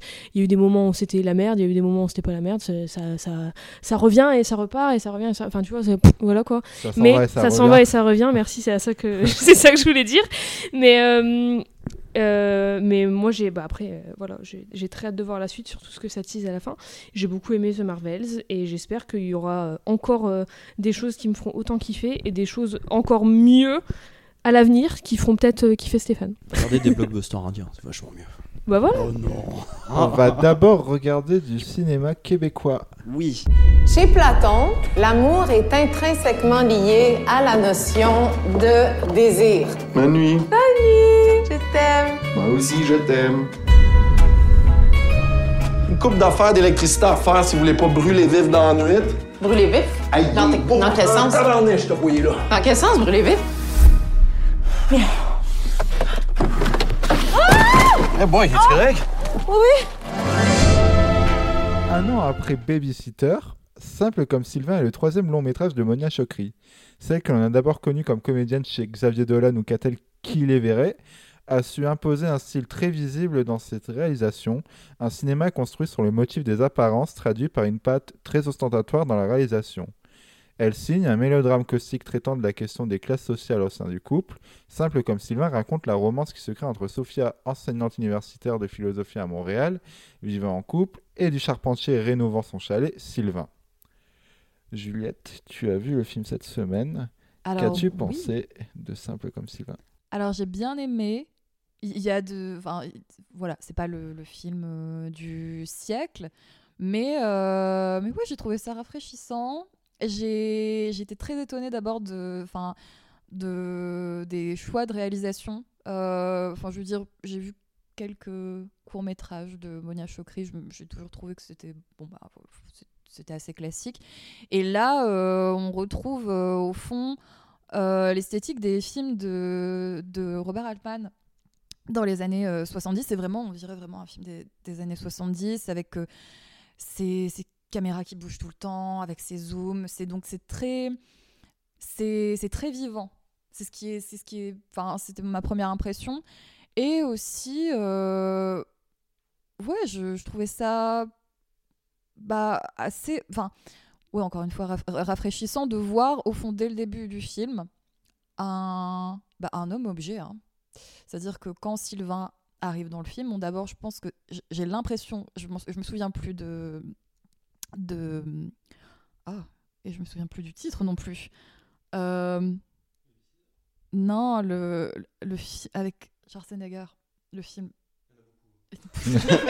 mais non, mais le Terminator. film- Terminator. Terminator. Voilà, je pense qu'il y a un, je pense qu'il y a un pastiche de Terminator quand Sylvain arrive et qu'on le voit comme qu'on le voit imposant comme ça avec son Ouais. corps, il est tout noir. et Elle joue beaucoup avec le hors-champ, des trucs comme ça pour le, le c'est dévoiler. ça, c'est que on le voit arriver et vu qu'il y a, euh, euh, enfin, qu'il est, on voit pas son visage en fait dès le départ, et euh, il parle pendant peut-être deux minutes, il fait le tour de la maison et on ne voit pas son visage avant très longtemps en fait. Et, et c'est au moment où, enfin, ce qui, est- ce qui est aussi euh, ironique, c'est au moment où il donne son expertise.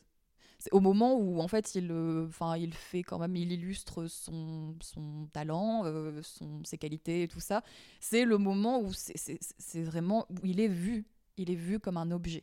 Et ça, je trouve ça assez drôle. Même il y a une scène où euh, il continue, euh, il continue de parler euh, dans la cuisine et tout son visage, enfin le haut de son visage, il y a que sa barbe.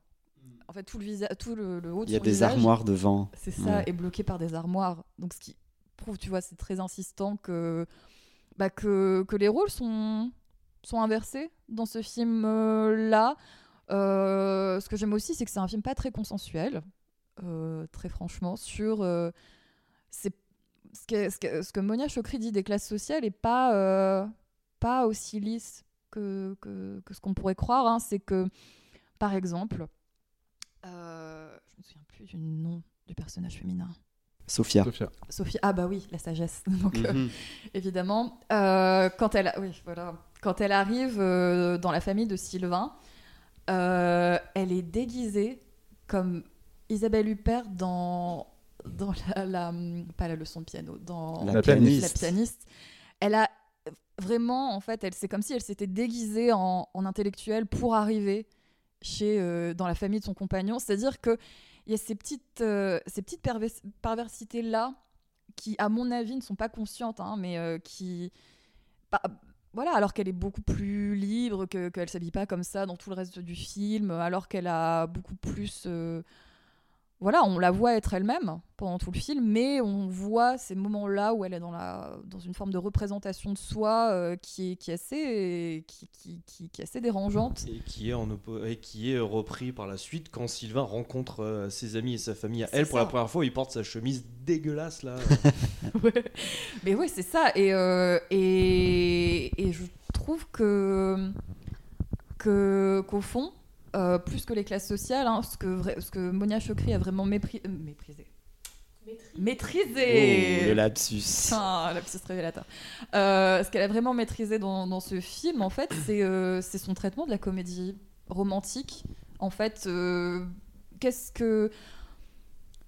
Enfin, je veux dire, dans une comédie romantique classique, c'est euh, c'est une femme qui cherche à tout prix à avoir, euh, avoir quelqu'un, en fait, euh, qui, qui, la- qui poursuit quelqu'un pendant euh, tout le film et tout ça. Alors que là, bon, ben, c'est plutôt une femme qui se cherche elle-même, qui comprend que, que son couple. Enfin, qui comprend qu'elle ne veut pas avoir d'enfant à 40 ans. Que, voilà, alors qu'elle aurait peut-être pas compris ça si elle était restée en couple avec, avec son premier compagnon, qui comprend aussi qu'elle s'est jamais vue mariée et que et qu'au fond, ce qui compte pour elle, c'est de s'épanouir. C'est- assez voilà comme message, c'est- bateau. Euh, c'est pas euh, mais euh, mais on le voit pas assez souvent. Bah oui, ce que j'allais dire, c'est bateau, mais au final, enfin, c'est, ça veut pas dire que c'est un mauvais, enfin, c'est- enfin, Ah, c'est bien une- de le, enfin, c'est un beau message quand même. c'est pas une mauvaise, c'est pas une mauvaise chose en fait que en- finalement ce qu'il y a de, enfin, ce qu'il y a de plus op- plus optimiste dans ce film, c'est ça, ce que ça Mm. dit d'un personnage féminin. C'est que c'est vrai, c'est très grinçant sur les classes sociales. Euh, je sais que ça n'a pas beaucoup plu à Victor. Non, c'est pas que c'est pas, ça m'a pas beaucoup plu. J'ai même passé un très bon moment devant le film. C'est que euh, dans la finalité de ce sujet-là, je trouvais que le film avait quand même quelques limites.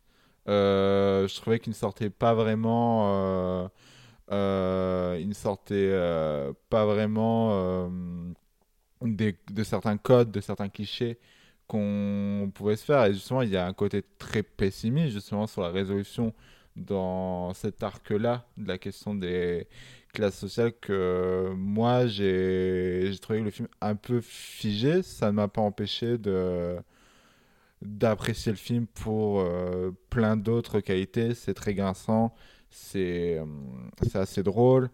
Euh, moi, tu parlais de Robert Altman tout à l'heure et maintenant que j'avais pas pensé spécialement, maintenant que tu le dis, je pense à la scène, le tout premier plan du film. On voit ce dîner en famille avec un, Oui, un avec- côté très cacophonique. C'est ça de. La- C'est c'est- que c'est ce qui est assez bien en fait, c'est que dans les films de Robert Altman et dans ce film-là, c'est que les personnages finalement, c'est pour ça que je pense que c'est pas vraiment des caricatures, c'est que les personnages qui sont au, à la- en, arrière-plan sont très vivants parce que on, le- on- les laisse, euh, bah, on les laisse s'exprimer, on les laisse euh, prendre euh, prendre la parole et euh, on les laisse, enfin c'est vraiment euh, c'est vraiment ce que j'aime. Et aussi euh, finalement euh, alors euh, dans les films de Robert Altman, il y a toujours une première séquence qui est assez énigmatique, où en fait on voit justement des personnages parler dans leur milieu. Voilà, on voit des personnages dans leur milieu sans introduire l'histoire, enfin l'axe euh, narratif tout de suite. Et là, euh, là c'est aussi ce qu'elle fait, hein, c'est qu'on ne sait pas. euh, voilà, enfin le- enfin, le couple là de Sophia et de Xavier, je crois euh, pas l'air euh, pas l'air si mal. Enfin, je veux dire, on voit pas vraiment des problèmes de couple. Le, problème, euh, enfin, n'est pas introduit dès la première scène. Ce qui est introduit, c'est Sophia et son milieu. Sophia et euh, ses amis. Sophia et, tout est, enfin, tout est installé. Je, trouve ça, je trouve ça final. maintenant que tu me l'as fait remarquer, je trouve ça très, je trouve ça très intelligent pour une pour une comédie romantique. Ça reste une comédie romantique, je trouve. C'est une comédie romantique qui joue aussi sur tes attentes de, euh, de, de la comédie romantique et qui à chaque fois en fait te, euh, te met une sorte de, cliché que t'attends dans ce genre de film et qui derrière te le retourne. Euh, que ce soit sa relation avec Sylvain, où on a déjà vu des films sur une femme malheureuse qui rencontre un homme avec qui elle va faire, une, elle va faire l'adultère. C'était le point que justement je voulais en venir par rapport à Robert Altman, c'est qu'il y a un autre cinéaste euh, majeur qui est vraiment cité de manière euh, très flagrante dans le film, c'est Douglas Sirk.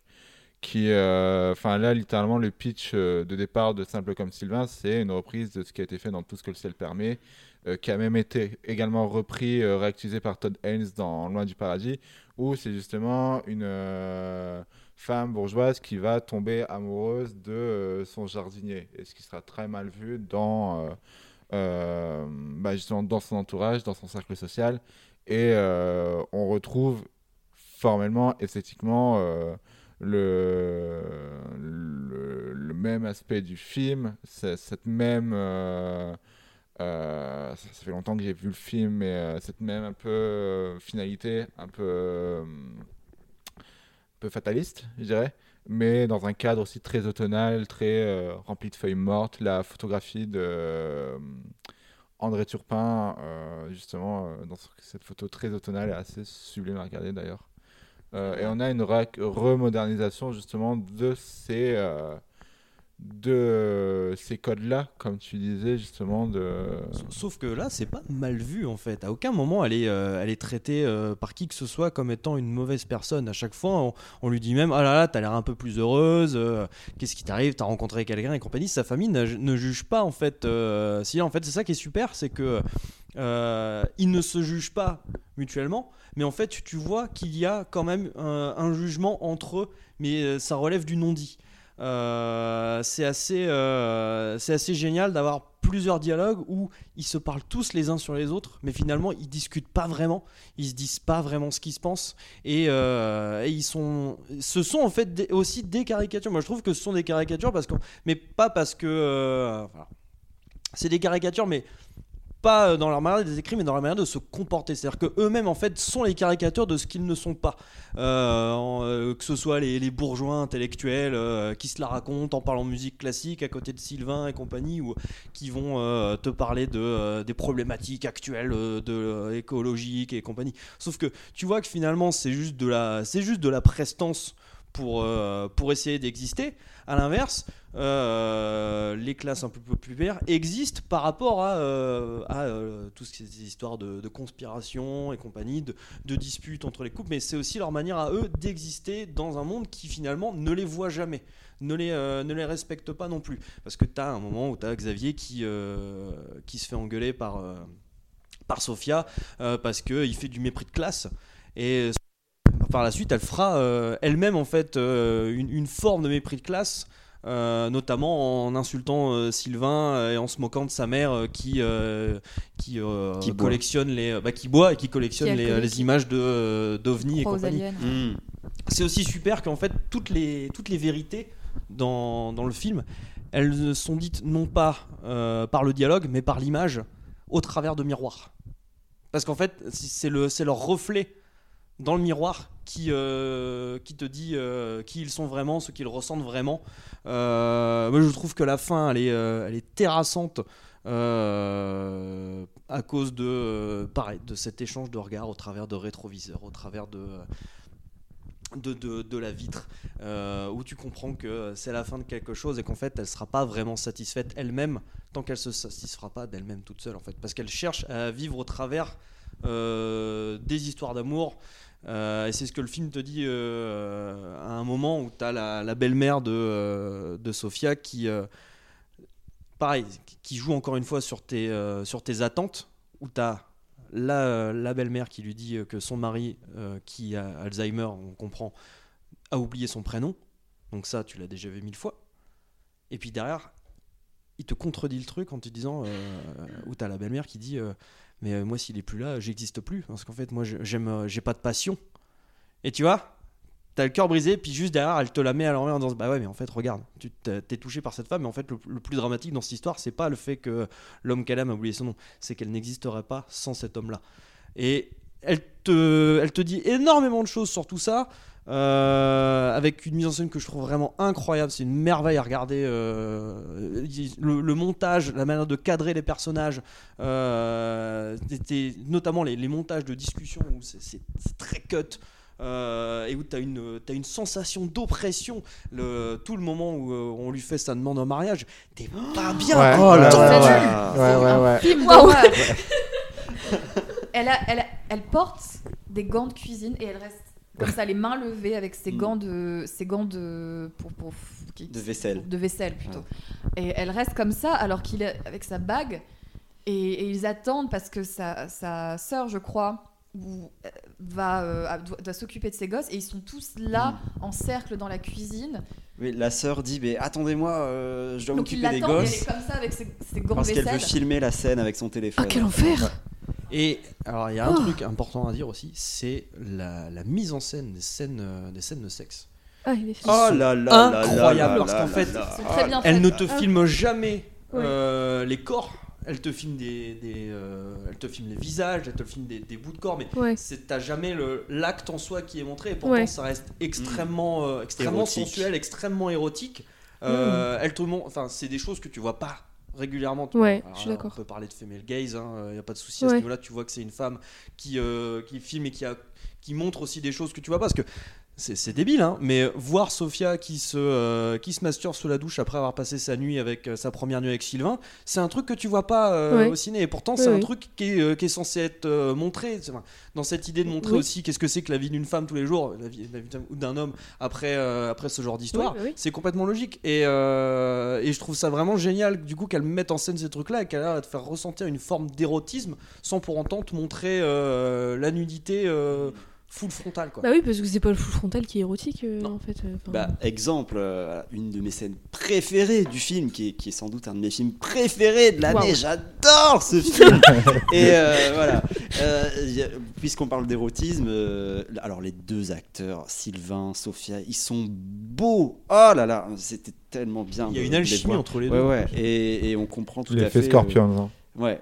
Ah oui. Ah oui, puis en plus, euh, Mm, mm. voilà, il y a Still Loving You. De Scorpion. Ah. Attention, mais oui, les power ballades comme ils expliquent dans le film. Et euh, moi, je voulais revenir sur le premier baiser, qui est un plan large sur une Chevrolet. et, et voilà, et ils discutent euh, dans, dans leur voiture. Euh, le, le plan amorce un zoom très lent qui se Ah, rapproche de la. Chevrolet. La lumière à l'intérieur de la voiture s'éteint et ça Oh, devient une petite lumière rouge. Et plus on s'approche et plus le baiser Oh, s'amorce et les prémices de ce baiser sont incroyables et quand le baiser commence c'est c'est wow. C'est voilà c'est- pas un baiser de cinéma t'es classique, c'est un truc t'y crois quoi. tu vois le truc, ouais oh. C'est incroyable et le- la façon voilà. dont cette J'ai scène pas vu le film, mais 10 sur Voilà. 10. Ah Rien pour cette scène. Non, mais t'aimerais vraiment le film. Mais oui, j'ai drôle. juste- j'ai juste pas eu le temps d'aller On, voir. on dit pas assez à quel point il est drôle. C'est aussi. super drôle et ça passe beaucoup par les dialogues et je pense aussi par le québécois parce qu'il y a un accent québécois qui est quand même très euh, corsé. hein, donc merci les sous-titres. Mais euh, il y a un truc dans la langue, dans les, ouais, dans les punchlines, dans les ping-pong verbeux qui sont hyper intéressants. C'est très très drôle. Il y a beaucoup d'humour. Et, euh, et voilà. Et moi, je voulais revenir encore une fois sur, euh, sur l'érotisme, mais, euh, toutes les scènes de sexe, tu l'as dit, elles sont extrêmement bien filmées. Il y a un, filmage des corps, un filmage des visages. Et je trouve ce film, en termes de mise en scène, avec la photo d'André Turpin, merci André Turpin pour ces images, euh, je trouve qu'il y a une esthétique à la fois des zooms et aussi des reflets. On a très bien parlé tout à l'heure, mais à chaque fois qu'il s'agit de filmer quelque chose, que ce soit un, un dialogue, un visage ou la moindre petite chose, elle, elle y met tout- toute sa passion du cinéma. Tu as l'impression que tout est filmé de manière la plus originale qui soit. Euh, dès qu'il y a un miroir dans le décor, il va être exploité. Dès que des personnages sont placés d'une certaine manière dans le décor, on va se servir du zoom, on va se servir de la caméra, on va se servir du langage cinématographique pour rendre ça intéressant, pour rendre ça passionnant et pour mettre en évidence les, les dissemblances de classe et de culture qu'il y a entre les deux personnages. Et là-dessus, je trouve que le film est aussi extrêmement critique, et c'est ça qui me plaît beaucoup, c'est que c'est un peu cruel. hein, euh, le, déjà, le, le fait que ça démarre sur un adultère, ça rend la chose pas simple, et je trouve que le- la manière dont elle se débarrasse de son actuel mec, qui est plus devenu son meilleur pote que son mec d'ailleurs. Enfin, c'est- assez triste et c'est assez hein. beau euh, co- comme séquence. Et ensuite, le, bah, toute l'histoire euh, Sylvain. Sophia, bah, elle est passionnante parce que je... ça part de clichés, c'est vrai, ce sont des clichés. Et euh, je trouve qu'elle en fait quelque chose d'hyper original, d'hyper précis sur ses rapports de classe, sur le mépris de classe, parce que elle, euh, j'ai l'impression qu'elle a un mépris au fond pour ce qui l'émeut euh, érotiquement, pour ce qui... En fait, elle fétichise quelque chose qu'elle méprise au fond de par sa position euh, dominante euh, d'intellectuel, etc. Et, lui, en fait, c'est un, c'est le cliché euh, des, pubs, des pubs de soda, quoi. Et elle, elle adore ça. Et, le, film, le scénario nous montre à la fin que, bah, elle finit par avoir un mépris et une condescendance envers lui. Et euh, le, film ne fait pas le choix de, de, de nous y faire croire naïvement que tout est possible. Non, non, ça, montre bien les difficultés euh, que ces dissemblances peuvent, euh, peuvent donner dans un couple comme celui-ci. Et malgré tout, ben, on rit, on, on- les aime quand même et on sait que ce sera pas simple. Et voilà, c'est pas si simple comme Sylvain. hein, Et qui te dit aussi que euh, une histoire d'amour ne. Le c'est pas parce que tu couches 5-6 fois avec euh, la personne avec qui tu vis actuellement Mm. que ça veut dire que votre couple va bien ça. parce que c'est c'est euh, le, le cas de- du personnage joué par euh, Est-ce qu'un désir intense, voilà, est-ce que désirer intensément quelqu'un, ça veut dire une vie amoureuse accomplie sur plusieurs années Voilà. en te mettant en parallèle en plus les discours des différents philosophes sur la vision de l'amour Mm. Oui, qu'ils ouais, ont ouais. Euh. Et c'était pas très lourd, c'est assez original. Ça Ouais. d'ailleurs, elle est, elle est prof pour une fac euh, du troisième âge. Je trouvais ça assez marrant. Et là encore, enfin, c'est, elle est, si elle est prof dans une fac pour le troisième âge, c'est qu'elle elle a des personnes âgées devant elle toute la journée. Et, euh, et voilà, pendant tout le film, elle a 40 ans. On s'en rend compte, bon, à la fin, parce que c'est son 41e anniversaire. Et euh, à mon avis, euh, voilà, elle doit quand même se poser certaines questions sur le sens de la vie. Est-ce que, je vais, est-ce que ma vie sera accomplie si je reste une année de plus avec euh, mon Xavier qui pense que, parce que c'est le mot qu'il utilise, que un, un bouquin sur euh, Gaston Bachelard va m'exciter C'est ça aussi, tu vois. Mmh, ouais. Il lui présente un livre comme ça, une étude sur euh, l'espace chez Gaston Bachelard, et il lui dit Ah, je pensais que ça, ça t'exciterait. Qui est très drôle. Mais voilà, mais de se retrouver euh, voilà, avec ses beaux-parents, avec cette situ- situation tragique chez les beaux-parents, de se retrouver devant des personnes âgées qui continuent à apprendre. C'est ça aussi. Mais il- enfin, ça la pousse forcément à, chercher autre chose et à se tromper. C'est aussi, aussi ça, hein, c'est aussi de, faire preuve de courage. Parce que par exemple, euh, voilà, le personnage qui est joué par Monia Chokri n'en a pas tant que ça. Elle reste, euh, avec, euh, elle reste avec son compagnon alors que ça se passe pas bien, alors que alors qu'ils se disputent et tout ça. Elle, elle a quand même le courage de, euh, bah, de sortir d'un certain confort et, euh, et, et de se faire mal. Donc euh, voilà, donc c'est un, un beau, beau petit film. Un chef-d'œuvre absolu. voilà. Nous allons passer aux deux derniers films de la sélection, les deux sorties streaming euh, qui nous ont marqué euh, pour ce mois de novembre. Et nous allons passer à The Killer de David Fincher. Donc, après un événement imprévu transformant sa vie routinière en ce, en ce qu'il considère être un cauchemar, un fan de The Smith décide de se révolter contre l'entreprise qui l'emploie. Non, il ne s'agit pas de 500 jours ensemble de Mark Webb, mais bien du killer de David Fincher.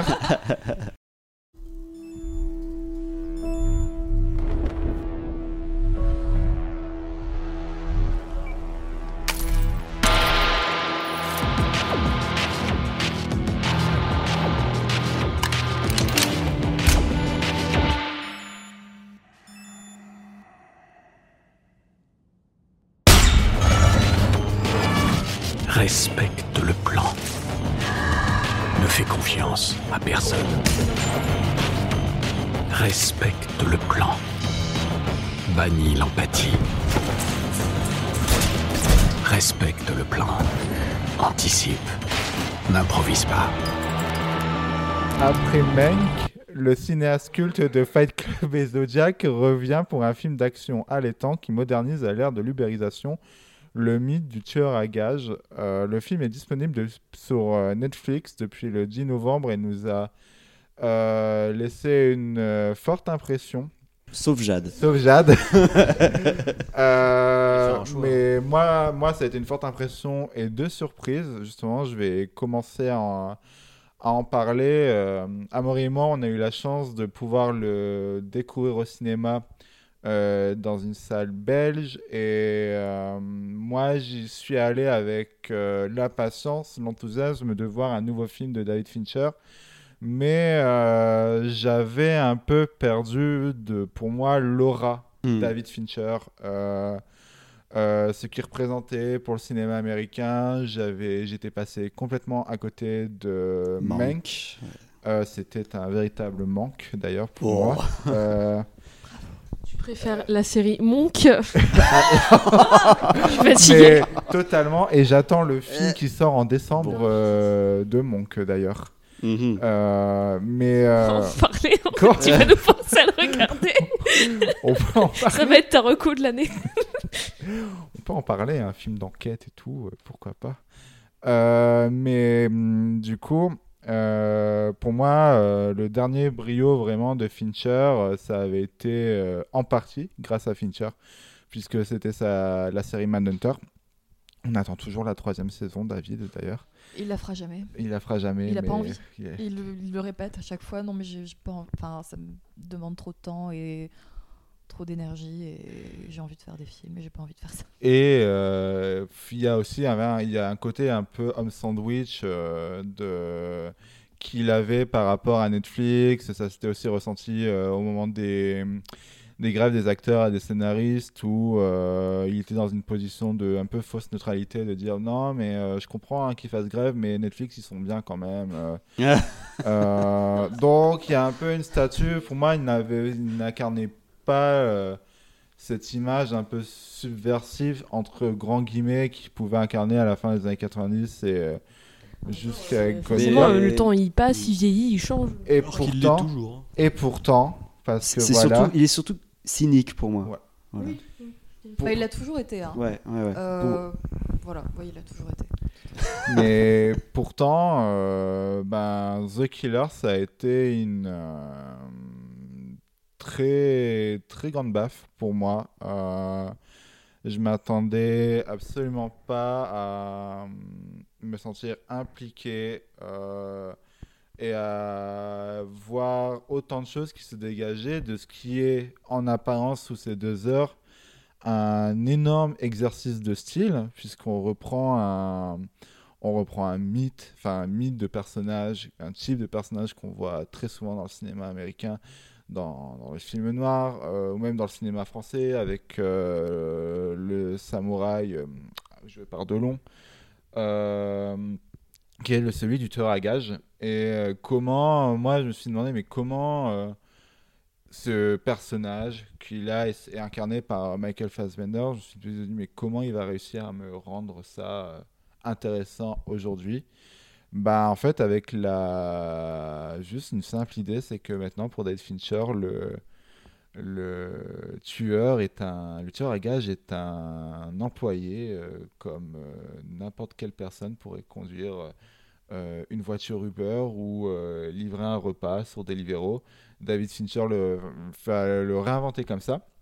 Et on va suivre ce personnage qui est complètement dévoué à ses missions, aux missions qu'on lui demande par l'en- l'entreprise pour laquelle il bosse, tout en étant en fait euh, complètement déshumanisé et dévoué à, cela. En tout cas, c'est comme ça qu'on nous le présente au début, à travers une voix off euh, interne qui nous, montre un peu euh, son mode d'emploi pour être le parfait employé, enlever euh, toute, tout recul, toute empathie, toute, euh, toute interrogation. Et pourtant, euh, pour la mission qu'on lui confie au début du film, il va faire une erreur. Et euh, c'est à partir de cette erreur que euh, qui va euh, petit à petit non seulement remettre en cause ses méthodes de travail, ses, Ses employeurs. ses employeurs, les raisons pour lesquelles il fait les tâches qu'on lui demande. Et tout cela est raconté euh, dans euh, tout cela est raconté dans une histoire d'un type qui est payé pour tuer des gens. Et euh, c'est assez passionnant à regarder sur ce plan théorique. Et dans le cadre très stylisé du film de Fincher, c'est vraiment un film qui est qui, qui est très, très précis. On retrouve vraiment le côté très, euh, très maniaque hein, qu'on peut, euh, peut retrouver de Fincher, dont certains voient beaucoup justement euh, un autoportrait justement du personnage de Mm. Fassbender euh, chez Fincher. Mais aussi, on, on retrouve par le prisme de genres qui sont très codifiés, qui, sont vraiment, qui appartiennent à la fiction avec ces personnages qui qu'on pourrait euh, pas exactement retrouver euh, dans la vie de tous les jours. Enfin, j'espère qu'on n'a jamais croisé euh, Un touriste allemand. Tu peux pas le savoir. On peut pas le savoir, voilà. Mais euh, dans ce code, dans ce genre très codifié, il apporte vraiment une modernisation euh, et avec des scènes d'action qui sont impressionnantes. Il y a peut-être la meilleure scène de baston euh, vu dans un film cette année. Ouais, euh, Avec la brute. et euh, aussi, c'est justement ce, cet apprentissage du recul, de l'empathie, de la dérision. C'est quelque chose qu'on trouve beaucoup dans le film. Le film est très drôle. Euh, Alors, juste un gag. Euh, quand la compagne, quand, non, quand la, quand la petite amie de, du killer et euh, du tueur à gages est dans le coma, il met Girlfriend in, the com- in a coma de la chanson, donc euh, ma, que ma petite amie est dans un coma, donc de, de Smith. Et juste rien que ça, sans ironie, il le fait sans ironie, il juste il démarre comme ça le- sa voiture et, vraiment, c'est qui, ce qui est drôle là-dedans, c'est que c'est un personnage qui n'a aucun recul sur Mm. lui-même. Il n'a aucun recul sur, au fond, sa propre, sa propre banalité, et sa propre médiocrité. C'est que, c'est qu'il y a, il y a quelque, enfin, ce que tu disais bien hein, au début, c'est que c'est un employé. C'est un employé qui fait les choses de façon euh, très déshumanisée et, et tout ça. Enfin, mais c'est un employé qui pense vraiment au début du film qu'il ne fait pas partie de la masse, donc the many, il fait partie des happy few. Il fait partie des, quelques-uns. Donc il cite du, Dylan Thomas, c'est un poète euh, difficile, anglais. En, regardant comme ça, en préparant son, son prochain meurtre, euh, il, il reste comme ça, enfin, dans une position de, de- yogi. euh, tu vois, c'est comme il, apporte quelque- vraiment une dimension très métaphysique à sa profession. il dit même, hein, il, a, il a quand même une sorte, oui, il a une réflexion sur le monde actuel. il, il- se retrouve devant un McDo à, Li- un McDo. Oh putain, le placement de produit À le Paris. plus cramé. Mais justement, c'est c'est ce qui est, bah, c'est ce qui est assez bizarre, hein, c'est que c'est qu'il critique, euh, enfin, on dirait une critique des années 90 sur la surconsommation. Je veux dire, c'est c'est c'est un cliché vraiment euh, de dire, euh, regardez ces gens qui vont au McDo, vraiment, et, et, et on, on voit que c'est ridicule. Euh, au début, il veut pas, euh, voilà, il, il utilise encore un iPod. Il ne veut pas être traçable sur, euh, sur iPhone parce que, parce que voilà, parce que c'est parce que c'est que la, la masse qui, qui utilise un smartphone, euh, qui, qui a aussi recours à Airbnb ou des choses comme ça en fait. C'est quelqu'un qui, qui a une haute opinion de, de, de lui-même et de sa profession et, et qui progressivement, parce qu'il va prendre les choses personnellement et parce qu'il va comprendre que ses employeurs sont bien des gens, sont bien des personnes euh, réelles euh, dans des petits bureaux médiocres. Vraiment, encore une fois, son, mentor, euh, voilà, c'est l'une de ses premières victimes dans le film. Il va comprendre que ce sont des gens qui ont pris des décisions, qui sont, ce sont bien des personnes. Et plus il va prendre les choses personnellement, plus il va euh, se, résoudre à, faire partie de la masse, à faire partie de tout le monde. Et donc, il va utiliser Amazon, il va utiliser un smartphone, il va euh, euh, avoir recours à Airbnb, à toutes ces choses-là. En fait, il va faire partie, il va être monsieur tout le monde. Et, et c'est très cynique. C'est très cynique venant de David Fincher qui fait des films pour Netflix. Netflix qui est une énorme plateforme, enfin qui, est une- multinationale comme Amazon.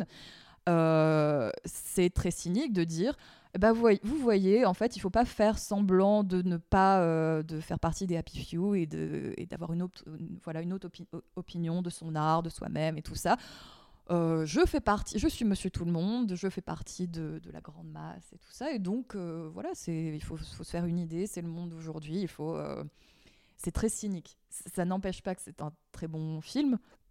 Son message est un peu, voilà, et voilà, et ce qui rajoute aussi cette idée-là, c'est c'est que c'est un tueur à gages qui écoute The Smith, et le truc avec The Smith, bon, d'abord, c'est que c'est vraiment le groupe cliché de, de, de la personne qui se pense vraiment meilleure que tout le monde. Différente. c'est vraiment différente. Pas comme les Et je le sais parce que j'adore The Smith. voilà. Euh, mais les les dix chansons, je crois que la dizaine de chansons qu'il y a dans le film sont les chansons les plus connues. Mais oui, Mm. C'est que. Générique de Charmed, la première. J'y ai pensé aussi. Mais c'est ça, c'est que. C'est qu'il n'a même pas le, le recul. Oui, il a pas de- des trucs de- super niche et de tout. voir qu'il pense que que- que- que- qu'il est, ex- enfin, qu'il qu'il est, euh, qu'il est spécial, qu'il est différent, mais Non, il rejoue les, les, les 10 chansons les plus connues de The Smiths, que tout le monde reconnaîtrait. C'est pour ça aussi que, que Fincher les utilise. Il y a un petit jeu là-dessus. Et. euh, mais voilà. Enfin. Mais. Oui. Euh, mais, mais le message du film est assez cynique. Moi, À- l'image de ce- de Fincher. Moi, je le vois pas comme ça, le message du film. Alors, avant de revenir sur le message, moi, je tiens juste à dire euh, quand t'es un fan hardcore comme moi de Hitman, les 15 premières minutes jusqu'à ce qu'il foire. ouais. Jusqu'à ce qu'il foire les 15 premières minutes. Mais c'est du reggae. Moi j'ai l'impression de me regarder en train de jouer à Hitman. C'est-à-dire que quand tu joues à Hitman euh, et que t'as, euh, que tu veux faire le euh, l'assassinat parfait, c'est pareil. Moi, en ce moment, en plus, je suis en train d'y rejouer en ce moment. Donc, tu vois, vraiment, euh, le fait d'attendre 15 minutes dans un placard qu'un personnage arrive parce que t'as mis un truc dans son verre d'eau pour qu'il vienne vomir, pour le noyer ensuite, c'est exactement pareil. C'est comme quand. euh, Enfin, voilà, tout ce délire de euh, j'attends pendant euh, 10 minutes avec mon sniper en tiré, c'est pareil. Donc, moi déjà j'ai pris un gros gros plaisir là-dedans. Avant, pareil, avant même de, parler du message ou même de la de la, de la, de la- euh, monstrueuse mise en scène de, euh, de, Fincher. faut surtout dire que cette année, on a eu, euh, on a eu lui, on a eu Misanthrope, euh, on a eu Mars Express. C'est que des films qui sont à l'intérieur des séries B, au scénar modeste, comme on en avait dans les, dans les années euh, 90.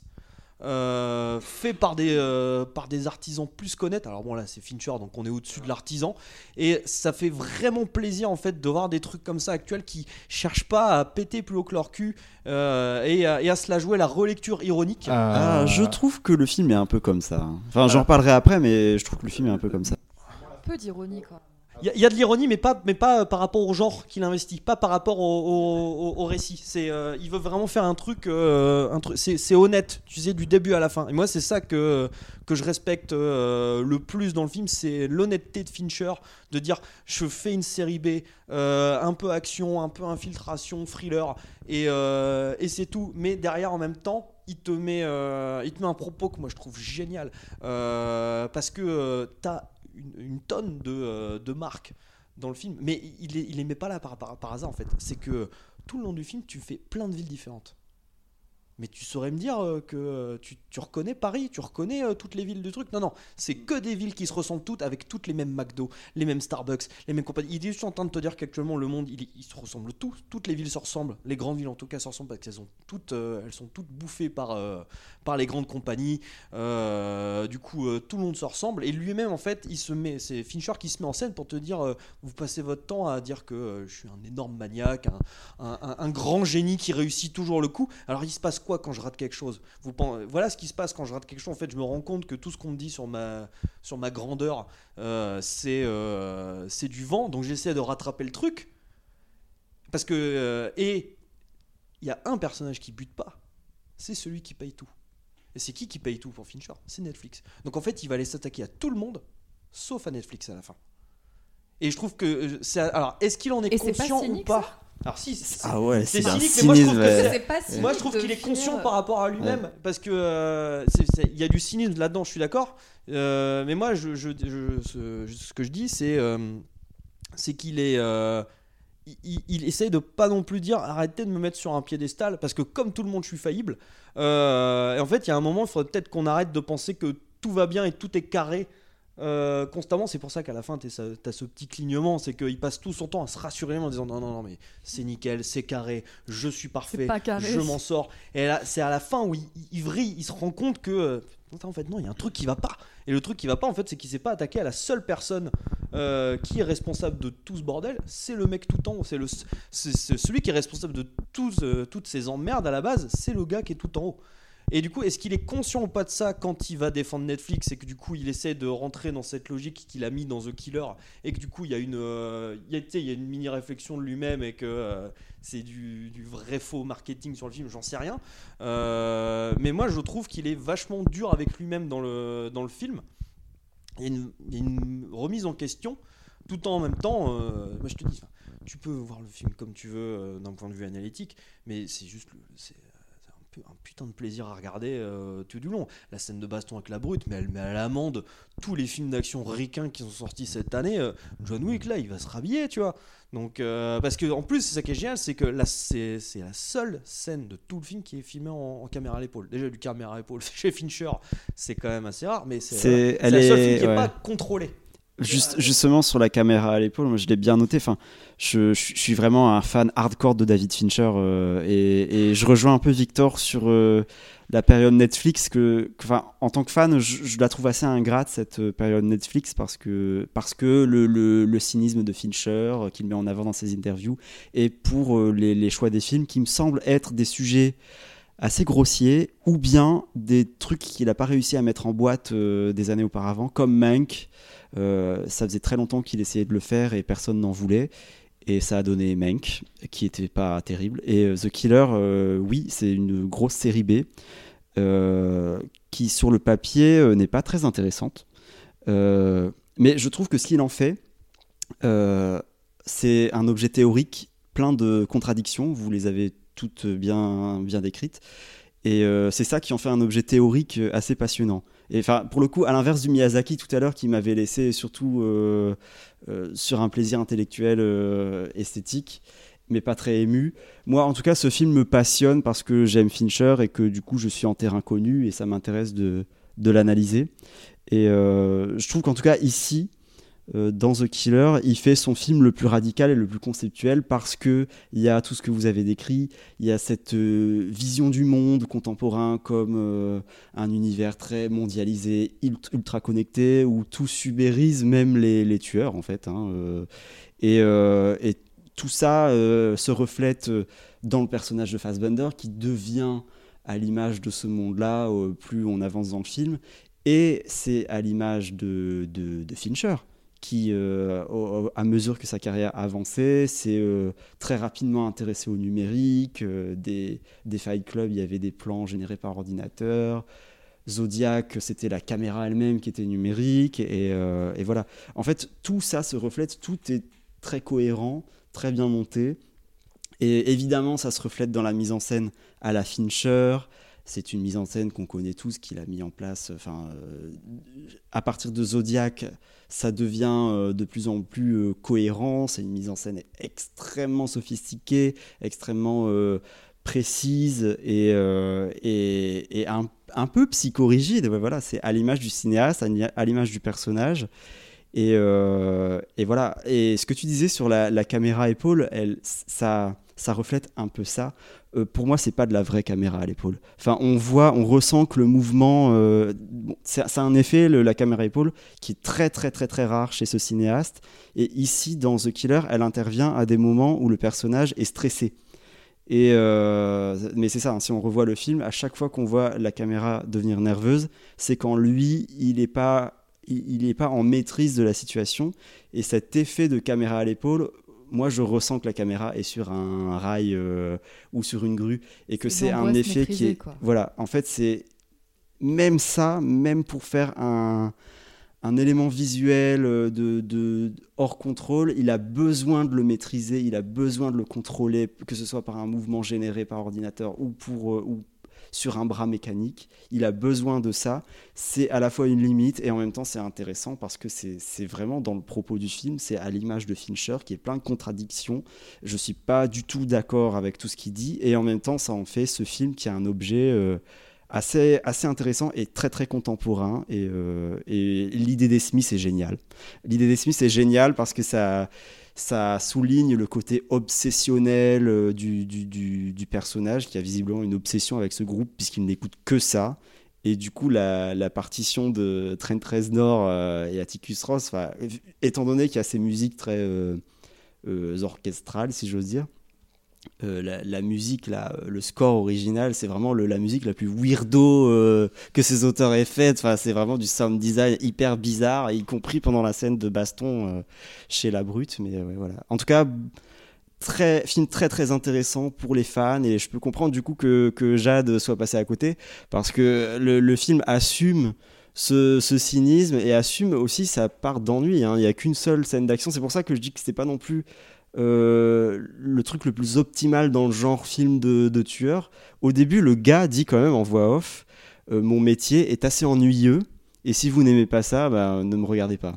Il dit ça dans, dans la, que j'ai la voulu faire. C'est sûr que si tu vois, un, si tu vois un The Killer dans tous les sens, tu regardes celui de John Woo, c'est sûr. Ouais, voilà. Et pour conclure sur, euh, sur The Killer, moi je voulais passer par une autre recommandation, une recommandation un peu déguisée. Euh, c'est puisque ça a été révélé au moment de la sortie du film, euh, Fincher a, hum, a montré le film à un autre cinéaste émergent des années 80-90, euh, qui est Steven Soderbergh. Euh, et euh, il y a à la sortie de The Killer, j'ai pensé justement à, à un de ces films qui est passé un peu inaperçu et qui est sorti la- l'année dernière, qui est Kimi, qui était sorti sur HBO Max avec euh, Zoe Kravitz, qui est euh, pareil, une série B, qui une- un scénario euh, vraiment modeste, qui veut juste faire un pur thriller qui est très. C'est un peu. euh, grosso modo, conversation secrète de Coppola, mais à l'ère des, du confinement et des, des Alexa. Des, et des IA. Si je puis me permettre, du coup, j'en fais une vite fait. euh, parce que tu disais que euh, tu trouvais que Fincher avait réinventé le personnage du tueur à gages. Moi, je trouve pas du tout, parce que ça a été fait plein de fois. Et ça, ça veut pas dire que c'est mal fait là par Fincher ou que. Enfin, c'est pas pour cracher sur lui. Mais ça a déjà été fait plein de fois. Je te vois venir. Ah. Non, c'est pas Barry. Mais regardez Barry. Ah. Mais euh, et moi, j'ai pensé à un anime qui date des années 2000, je pense, peut-être fin 90-2000, il me semble, qui s'appelle Noir et qui est sur une meuf qui justement, enfin, qui est sur deux meufs, mais une des deux, elle est vraiment euh, bah, carrée, elle fait son taf, elle a aucune émotion, elle va tuer les gens et elle a ses ordres de, elle sait pas qui, mais d'ordre. Et en fait, un jour, elle va faire de la merde et du coup, elle va se retrouver dans une aventure où elle va essayer de, avec cette autre meuf qui est aussi une tueuse à gages, mais complètement différente. Et elles vont essayer de retrouver c'est qui les employeurs. Voilà, dans ce cas-là, moi je recommande de jouer à Hitman. Oui, oui, c'est vrai, jouer à Hitman. La trilogie là qui est sortie, là, vraiment incroyable. Alors, nous allons passer au dernier film de la sélection, Bottoms de Emma Seligman. Could the ugly, untalented gays please report to the principal's office? Guess that's you guys. Tonight is our night. We're getting the cooch. I'm gonna talk to Brittany. You can say hi to Isabel. What would I say? Hey, girl, how's your boyfriend? How's his penis? I'm gonna expel you both for committing a crime against Jeff. Get out of the car. You can't tell me what to do! Get out of the freaking car! We were just practicing for a self-defense club. So it's like a fight club? C'est le dernier film de la sélection, de cette sélection qui n'aura eu qu'un mot à la bouche, bagarre, puisque euh, c'est la nouvelle comédie marquant les retrouvailles entre la réalisatrice Emma Seligman et la comédienne Rachel Sennott, deux révélations sensationnelles de la comédie américaine que l'on a pu découvrir par Shiva Baby, auquel s'ajoute euh, celle pour qui je pense c'était son année, Oui, euh, qui est euh, Ayo Ediberi. Ediberi, ouais. Euh, parce qu'on l'a vu partout, on l'a Sur vu Letterboxd. sur les sur Letterboxd. les- Euh, sur, euh, on l'a vu dans The Bear, on l'a entendu dans Ninja Turtles, on l'a vu dans Theater Camp, on l'a même vu. Alors j'ai pas vu l'épisode, mais apparemment elle est dans l'épisode de Johnny's of All de Black Mirror. Euh, et en fait, euh, ensemble, ce trio bah, va tout fracasser parce que c'est avec ce teen movie qui est euh, aussi attachant, je trouve, que très outrancier formellement, visuellement.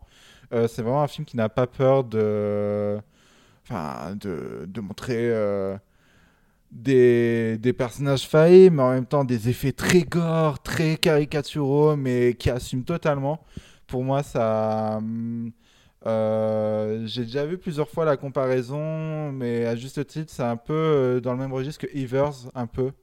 Euh, dans ce dans un style très marqué de, du teen movie et du teen movie euh, un peu euh, détourné. Mais euh, Jade, tu as aussi vu Bottom. Oh, D'ailleurs, je tiens juste à préciser, tu as dit que c'était. Alors, c'est une sortie streaming pour nous, mais c'est Ah sorti au cinéma aux États-Unis et en Angleterre, il me semble. Et nous, on n'a pas eu cette chance-là, malheureusement. J'aurais très aimé le voir au cinéma. Et bah, j'ai beaucoup aimé. J'ai beaucoup aimé. Euh, qui D'ailleurs, alors il y a Rachel Sennott en personnage principal, mais elle a aussi écrit le scénario avec Emma Seligman. Et euh, j'ai écouté une interview d'elle où elle parle du, justement du scénario, de comment elles ont écrit et tout. Et euh, alors déjà dans la- les premières versions, apparemment, c'était en- ça allait encore plus loin dans le too much et tout. Et euh, ça- elles se sont vraiment éclatées. Donc c'est pour ça que c'est. Je comprends, Amaury, t'es un peu, t'as dit que t'étais un peu passé à côté. Euh, oui, oui. euh, En fait, je crois que c'est. Enfin, je, je vais dire ça très rapidement parce que j'ai pas grand chose à dire sur le film, mais au moins ce sera fait. Mais moi, je suis passé complètement à côté euh, à cause de, à mon avis, cette outrance et notamment des dialogues. Ça m'a semblé très théâtral. Et, et du coup, j'avais plus l'impression de regarder un sketch sur YouTube Bah, qu'un film, quoi. Elle vient du sketch. D'accord. Elle vient du sketch de Comedy Central et tout. Et Emma Seligman, elle a dit que justement, en fait, elle voulait faire un truc méga absurde et méga camp où euh, Mm. il y a euh, pas de limite et il y a pas vraiment de règles dans l'univers en fait. C'est pour ça qu'elle a dit aussi qu'elle voulait elle a pas mis euh, genre de smartphone et de d'ordi et tout parce qu'elle voulait pas le fixer dans une époque. Elle voulait vraiment genre que ce soit une bulle à part genre un univers tu vois à part. Et elle apparemment il y a plein de choses qui ont été coupées qui n'ont pas été faites et tout que les studios ont refusé sans vraiment dire qu'ils refusaient parce que c'était ça parce que c'était vraiment too much. Genre à un moment je sais pas si t'as capté mais à un moment ils sont dans une classe et il y a un mec dans une cage au fond de la classe. Et apparemment il y avait un, vraiment un plan qui s'attardait sur ce gars avant. La mascotte elle était euh, genre euh, euh, elle avait une bite que- qu'on voyait vraiment. Enfin tu vois ça allait vraiment méga loin. Ça s'ouvrait sur une scène de masturbation et tout. Enfin elle partait vraiment très loin. Donc elle voulait vraiment faire quelque chose d'absurde et de, de super camp.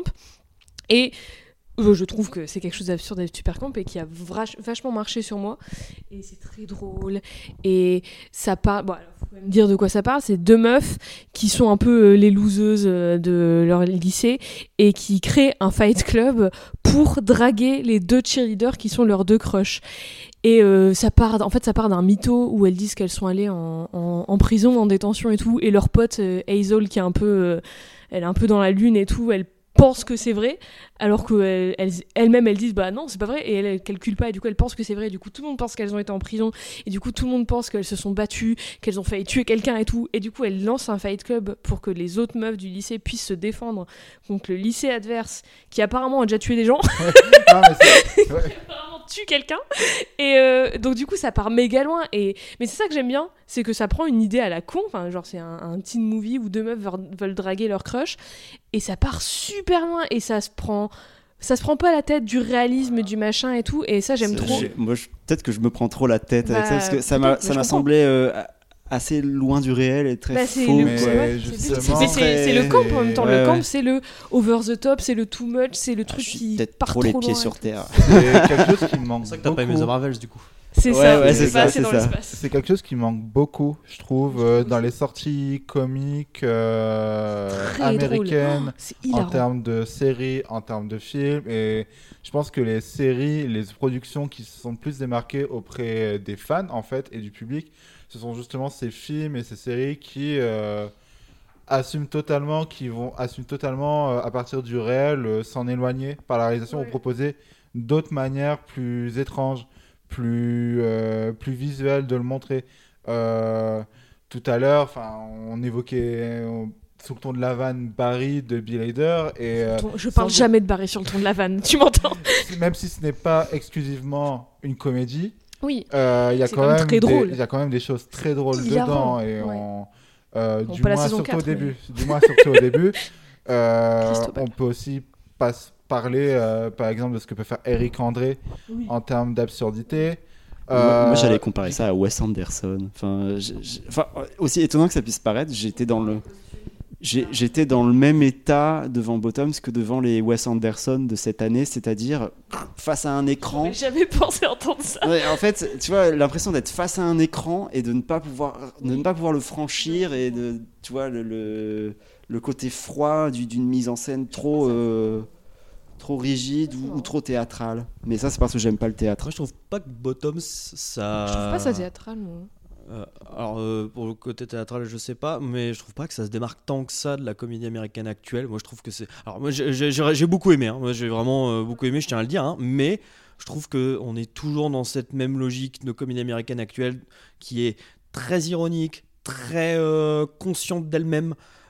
qui parfois écoute un peu ses, qui, s'écoute un peu sur ses vannes de temps à autre, ce qui moi, pour le coup, il m'a pas trop dérangé. Alors, je pense c'est euh, d'une part parce que euh, c'est tellement, euh, il y a tellement beaucoup de choses que à un moment tu, calcules plus trop quand t'as des vannes qui marchent pas parce que t'as quand même beaucoup de vannes qui marchent. Donc ça, tu, oublies un peu ça. Et il y a aussi le fait que c'est des personnages qui sont extrêmement touchants. Euh, co- comment elle s'appelle euh, C'est c'est le, les- celle aux cheveux courts euh, bruns. Hazel. Hazel. Hazel. Oh, je j'aime tellement. Adorable au possible. Ah, je l'adore. Euh, ce qui fait que tu pardonnes parce que enfin euh, moi je trouve voilà je trouve pas que ça se démarque par rapport à la comédie américaine mais je trouve par exemple un truc comme comme, What euh, We Do in the Shadows se démarque Ah, un petit peu plus en termes de comédie américaine euh, Mais quand Tu actuelle parles par exemple de films de comédie américaine actuelle, tu parles. Enfin, parce que moi, les comédies américaines, c'est pas mon Ben, délire. Donc, euh, Par exemple, récemment, j'ai regardé euh, pourtant un film qui était très sympathique, mais euh, j'ai regardé Quiz, euh, Quiz Lady avec, Ah, Oko- avec Aquafina et avec- Sandra Oh. Ouais, avec Aquafina, Sandra Oh. On trouve aussi euh, Will Ferrell et euh, Jason Schwartzman dedans.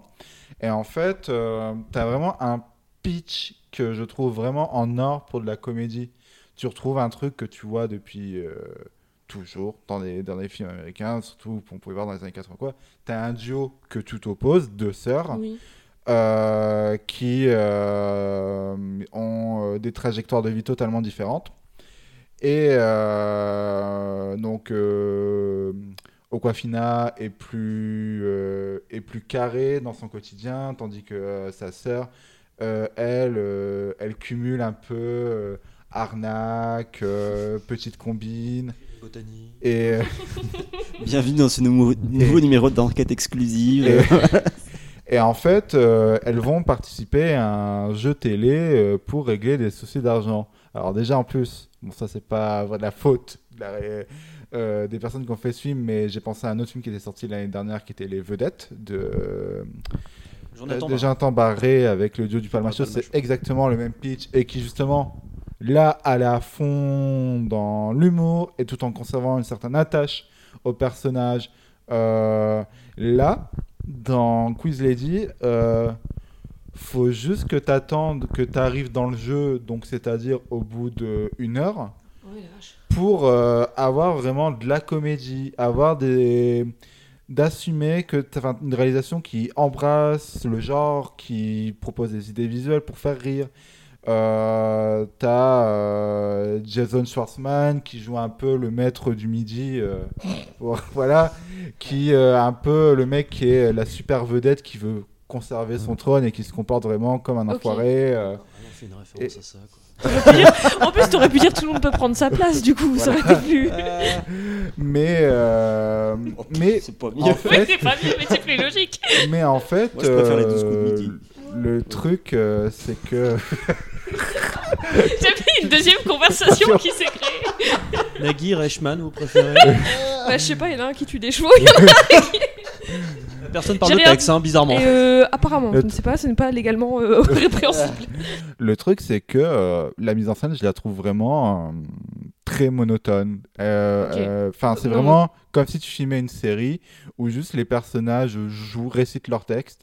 Et euh, le seul truc ouais, qui sera un peu euh, dans les types de comédies américaines qu'on fait, qu'on produit massivement aujourd'hui, c'est faut vraiment qu'on s'attache aux personnages, qu'on les rende touchants. Alors que dans Bottoms, je trouve que le film arrive vraiment à allier euh, cette outrance, cette volonté de faire de la mise en scène, de la comédie, de créer des situations qui sont, qui sont mal polies, mais tout en n'étant pas dans un truc un peu euh, que certains humoristes de stand-up qu'on peut retrouver sur Netflix vont faire, de dire bah c'était mieux avant quand on pouvait dire n'importe quoi et C'est être pas de la comédie et de tout. petit malin à la, à la Et- Miller et Lord en fait. Bah oui. Euh, voilà, et Oh. aussi dans ce, code- dans ce cadre-là. Miller.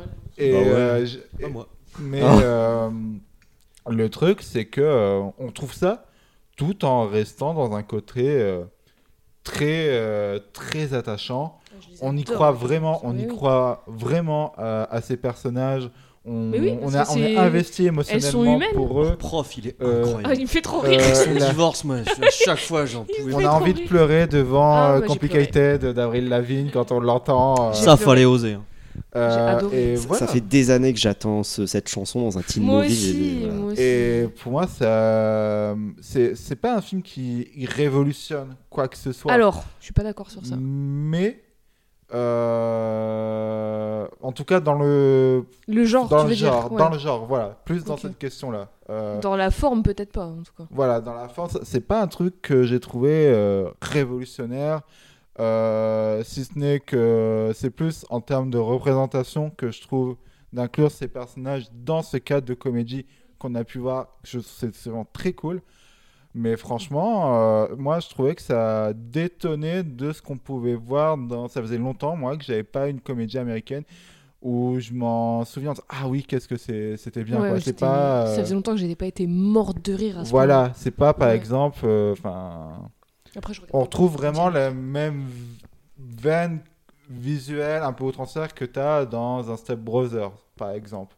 Ah, c'est marrant parce que j'aime Euh, pas du tout pas ça, moi. jusque-là non plus. Hein, mais Non. parce que là, on parle quand même d'un monument de la comédie américaine. Donc, euh, Mais voilà, et. que- Oui, je voulais dire, bah, du coup, en parlant de l'humour et tout, et en parlant de représentation, et de, tu dis que c'est pas révolutionnaire, moi je trouve que c'est assez révolutionnaire dans le fait que bah, t'as jamais vu une comédie aussi, euh, entre guillemets, mainstream, où c'est Mm. vraiment une, une comédie américaine, tu vois, comme Superbad, comme machin, tous les trucs comme ça. Superbad ou Super Grave Je confonds. Superbad. C'est le- en fait, Super Grave, c'est le titre Ok, français. ok.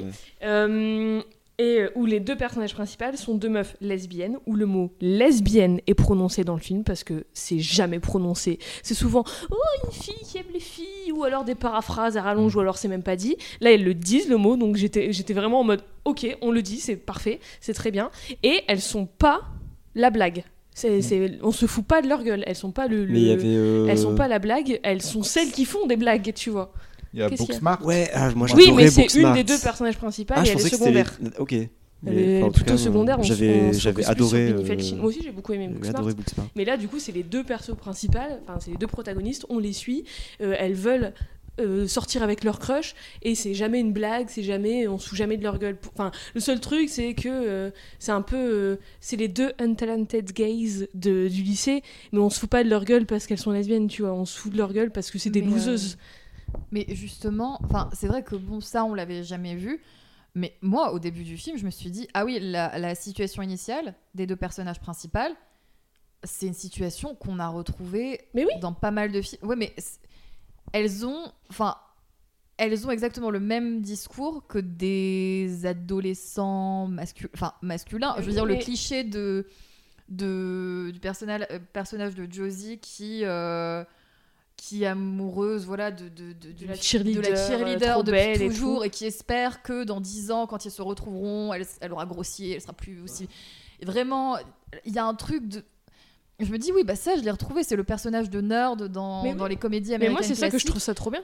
je en fait c'est ça hein, ce qui est révolutionnaire c'est que oui enfin c'est des lesbiennes et que et que tout enfin et que c'est pas ça qui est moqué mais qu'en même temps enfin en termes d'enjeu pour moi c'était la même chose que enfin Alors, c'est le même pitch, mais moi je trouve que les enjeux sont différents parce que c'est pas juste un gender swap. Enfin, t'as quand même. euh, Enfin, genre par exemple, le personnage de. euh, Comment elle s'appelle euh, Celle de Rachel, Rachel Sennott. C'est pas Josie. Rachel Sennott, on va Bah, dire. Rachel Ouais. Sennott. Rachel. Euh, Enfin, par exemple, là, bon, spoiler alert, désolé, mais son crush euh, réciproque pas à la fin, pas parce qu'elle l'aime pas, pas, pas, juste parce qu'elle l'aime pas, mais parce qu'elle est hétéro. Ça, c'est pas du tout le même enjeu que random mec qui va vouloir sortir avec la cheerleader et juste elle trouve que c'est un loser et elle l'aime pas. Enfin, tu vois. Et je trouve ça trop bien aussi que ce soit des. Enfin, que ce soit pas euh, super euh, cucu et gnangnan et tout, et que ce soit deux meufs qui sont ultra c'est des ados donc elles sont ultra horny pour leur crush. Elles veulent sortir avec leur crush elles en ont rien à foutre de faire des trucs de merde de les objectifier et tout parce que bah quand t'es ado tu fais ça aussi. Enfin et je trouve ça enfin moi j'ai trouvé ça trop bien et c'est bateau mais j'aurais trop aimé voir ce film quand j'étais au lycée alors c'est justement c'est ça que je me suis dit c'est que j'ai bien aimé hein, le, le film Ouais. mais pendant tout le film je me suis dit honnêtement j'aurais beaucoup je me serais beaucoup plus amusée si j'avais 16 ans oui j'avoue ça aurait été un kiff en fait, énorme de je- voir ça On, est, on est tous devenus des vieux papis de toute Mais façon. je suis- arrêtez de dire que vous êtes vieux, on même comme, un- comme une vieille conne vraiment je me suis dit Oh, mais oh. Ils envoient des femmes dans l'espace maintenant il y a des lesbiennes à la télévision non mais enfin, Et vraiment- Nagui dans tout ça vraiment, j'aurais vu ça ado, j'aurais. Enfin, ma vie, elle- enfin, c'est peut-être extrême, mais enfin, ça aurait été. euh, J'aurais pas été la même personne, je pense. Enfin, tu vois, non, mais genre, ça aurait accéléré plein de choses pour moi, je pense. Ouais, mais surtout, enfin, j'aurais pas eu ce recul-là J'aurais pas, je me serais pas dit, je me serais pas dit, ah, je l'ai déjà vu ce, cette, Oui, euh, oui, cette ouais, histoire. Là, je l'aurais découvert à 16 ans. Enfin, Ça aurait été incroyable, Ça ouais. aurait été incroyable. Je me serais dit, ah, c'est le meilleur film que j'ai vu cette année. C'est super bien. Là, non. So, I think it's time to play the game.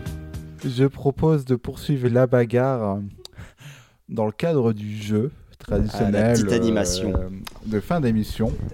Donc aujourd'hui, a son BAFA, hein, tu le sais. Oui. mais pas du tout en plus. Donc techniquement, euh, je m'occupe de vous, mais dans l'illégalité. euh. La plus totale. Aujourd'hui, donc le thème du jeu sera lié aux Marvels. Oh putain. Je vais tout gagner. Alors, je vais dire plusieurs noms de super-héros. Euh. Vous allez me dire dans quelle fiction on peut les retrouver. Des Ah. super-héros inventés qui Ah. n'existent pas vraiment. Tu peux donner un exemple? J'ai pas compris. Euh, Radioactive Man, par exemple. Les surtout. Simpsons. Voilà, par exemple. Ah, ok. Quoi? D'accord. Donc c'est pas forcément dans des films de super-héros, quoi. Voilà. Il n'existe pas dans des films de super-héros, qui existent euh, dans n'importe quel Mais j'ai pas compris le Radioactive Man là. Bah, il est dans Les Simpsons. Ah, oh, pff, je vais pas la. Ok, c'est Homer. Euh, non, c'est ça Maggie, avec son pas- sa tutute C'est là. pas du tout Ah oui, Homer en là, plus. le, le dessin animé C'est là. pas du tout Homer. Jaune même. J'ai rien compris. Mais on va refaire, tu vas comprendre. Alors, par exemple, si je vais dire The Crimson Bolt. Euh, non. Est-ce que c'est dans Cars? Alors déjà, The je suis sûr que je vais pas avoir la référence. Alors ça veut dire l'éclair euh, écarlate, un truc du genre. Ouais, j'ai plus le. The. Crimson. Est-ce qu'on peut demander des indices du genre le genre du film? Ouais. euh, Est-ce que c'est un film déjà? C'est un film. C'est une comédie? Comédie très cynique, satirique. euh. Alors, d'un réalisateur que Jade que- n'aime pas. Lequel Faites la queue. Ouais, voilà lequel? C'est pas dans. Attends. Parce que là, j'ai fait la connexion. Est-ce que de- c'est le Jade... film? Jade n'aime pas le réalisateur. Est-ce que c'est dans. dans... Ah, et puis maintenant, je me suis. Euh, Rochemort? Non? Non, non, non, hmm. Est-ce que c'est le film euh, où il y a un mec super-héros et une meuf super-héros in et où il tue des gens et tout et c'est un peu ultra gore? Je sais plus Euh, alors, c'est. Non, pas c'est Kick-Ass. peu- C'est un peu. Oui, je pense que. C'est All American quelque chose, je sais pas quoi. God Bless America. God Bless non, c'est pas celui-là. Ok. Mais. Oui, mais ils ont pas des costumes de super-héros dedans? Mais. Non, ça c'est super. Oui, bah super, c'est ça. C'était ça. Travail d'équipe. C'était le personnage de Super. par Ren. Wilson, donc euh, Dwight de The Office, dans le film de James Gunn. Ah, ah, c'est James Gunn Donc ah, c'est bah, pour ça ça que. Jade n'aime pas. Ok, d'accord. Oh là là. Euh, Stretch Dude and Power Girl. Alors Power Girl, c'est un personnage de DC. Ah, c'est dans les Simpsons ça. Exactement. Encore C'est euh, spécial Halloween avec euh, Xena. Stretch Dude. Voilà, avec euh, Lucy Lawless en guest dans Quel nom stylé, Lucy Lawless, quand même. Turboman. C'est pas le Ah, truc. ça à- c'est dans la course aux jouets. ouais, bravo. Bon, bah, il Stéphane va- a gagné, a Ouais. déjà trois réponses sur les cinq. Là, là tu vois, je- on revient au même avec le théorème de Pythagore. Parce qu'il y a, Alors. déjà, j'ai toujours pas les règles du jeu et il y a aucune Il dit référence que j'ai eue. faut trouver le nom de l'œuvre. C'est dans la course non, aux mais le jouets. truc, c'est que j'ai J'ai 12 coups de midi C'est ça. J'ai, j'ai, je connais rien de ce que vous avez dit depuis tout à l'heure. La course aux jouets, c'est le film avec Arnold Schwarzenegger qui doit récupérer à le jour de Noël le jouet Turboman que son fils, qui est joué par le jeune Anakin Skywalker, veut. Mais il y a un gars qui est joué par Sinbad qui ne veut, qui veut le dernier Turboman et ils vont devoir. euh, Cette réplique dans le film qui est super qui où t'as euh, Schwarzy qui fait Put the cookie down voilà. Eh ben, Mermaid Man and Barnacle Boy. Et euh, c'est Bob l'éponge. ouais. bon bah Stéphane a, ga- a gagné. hein, pas Euh, The Hero. Le quoi The, the quoi The Hero, Ça tout simplement. Hero euh, comme Ah, euh, le Hero. héros. Euh, C'est un sorti film ou une cette série année. C'est une série sortie cette année. The Boys. Non. Mais c'est produit, c'est sorti par la même compagnie. Gen 5 du coup. Non. Euh, on s'attend pas à ce qu'il y ait un super-héros dedans. C'est par un réalisateur qui a fait un film très remarqué il y a plusieurs années. Euh, mais ça, il y en a beaucoup. Euh, une- Action de SF de... Une série SF, politique. Euh... C'est fait par la même. Attends, c'est. Euh, Par c'est- Amazon. Par Amazon. Amazon, ouais. Ce héros Amazon. Attends, il y a eu quoi sur Amazon cette année? Je veux trouver. Je veux absolument- Il est joué par Walton Goggins. I choose Jameson. C'est tout ce que je sais. C'est que Gemstones, moi, euh, Walton Goggins, je connais pas. Euh, oh, je sais. Je... Hmm, je Euh. Est-ce que. Laurence Boccolini Vous êtes. Euh, qu'est-ce Est-ce que. que le nom de la série. Ouais. peut- Est-ce qu'on peut deviner le nom de la série Vous pouvez deviner le nom de la série, bah oui. Fais-nous une charade. Euh, C'est qui Est-ce que, le- est-ce que le héros, c'est le personnage principal Non. Alors, un des personnages principaux, mais c'est pas le héros. Alors. Est-ce que mon- c'est tous des super-héros, les attends. personnages principaux Il va le mimer. Mon premier est un groupe de rap. Est un 113. groupe de rap marseillais. I am I am. J'étais pas loin. Euh, Ah, mon, Ça commence par I am. mon deuxième est une euh, est un mot pour désigner euh, euh, et, et- oula je suis nul en chat. Mon deuxième est un I am. et non euh, et pas en anglais. I am not. J'allais dire I am not okay Ah non non mais with attends c'est pas non, c'est pas non non c'est oula I on am va couper au montage. Euh, C'était voilà Pas c'était en anglais, I'm euh, I'm a Virgo la série de Ah Bruce non, Riley. Je l'ai pas vu. Mais Amaury, Ah, tu l'as vu, Amaury vrai. Réveille-toi. Il y a Walton la- Goggins dedans. Ah oui, c'est vrai. Ah mais là vous parlez en anglais, c'est beaucoup pour moi quand même. là, Donc sur ce nous allons nous quitter. bon, Bon bah c'est de la merde. Allez, on a- C'était Nagui, on se retrouve dans Taratata ce soir On se retrouve pour la spéciale de Taratata de Noël. Ouais. Pour Allez. revenir euh, sur l'année cinématographique et la période des fêtes au cinéma. Donc merci à chacun d'entre vous pour votre participation et merci à vous pour nous avoir écoutés. Et on se dit à la prochaine. Et on se demandera si Et Die Hard est un film de. Noël. Non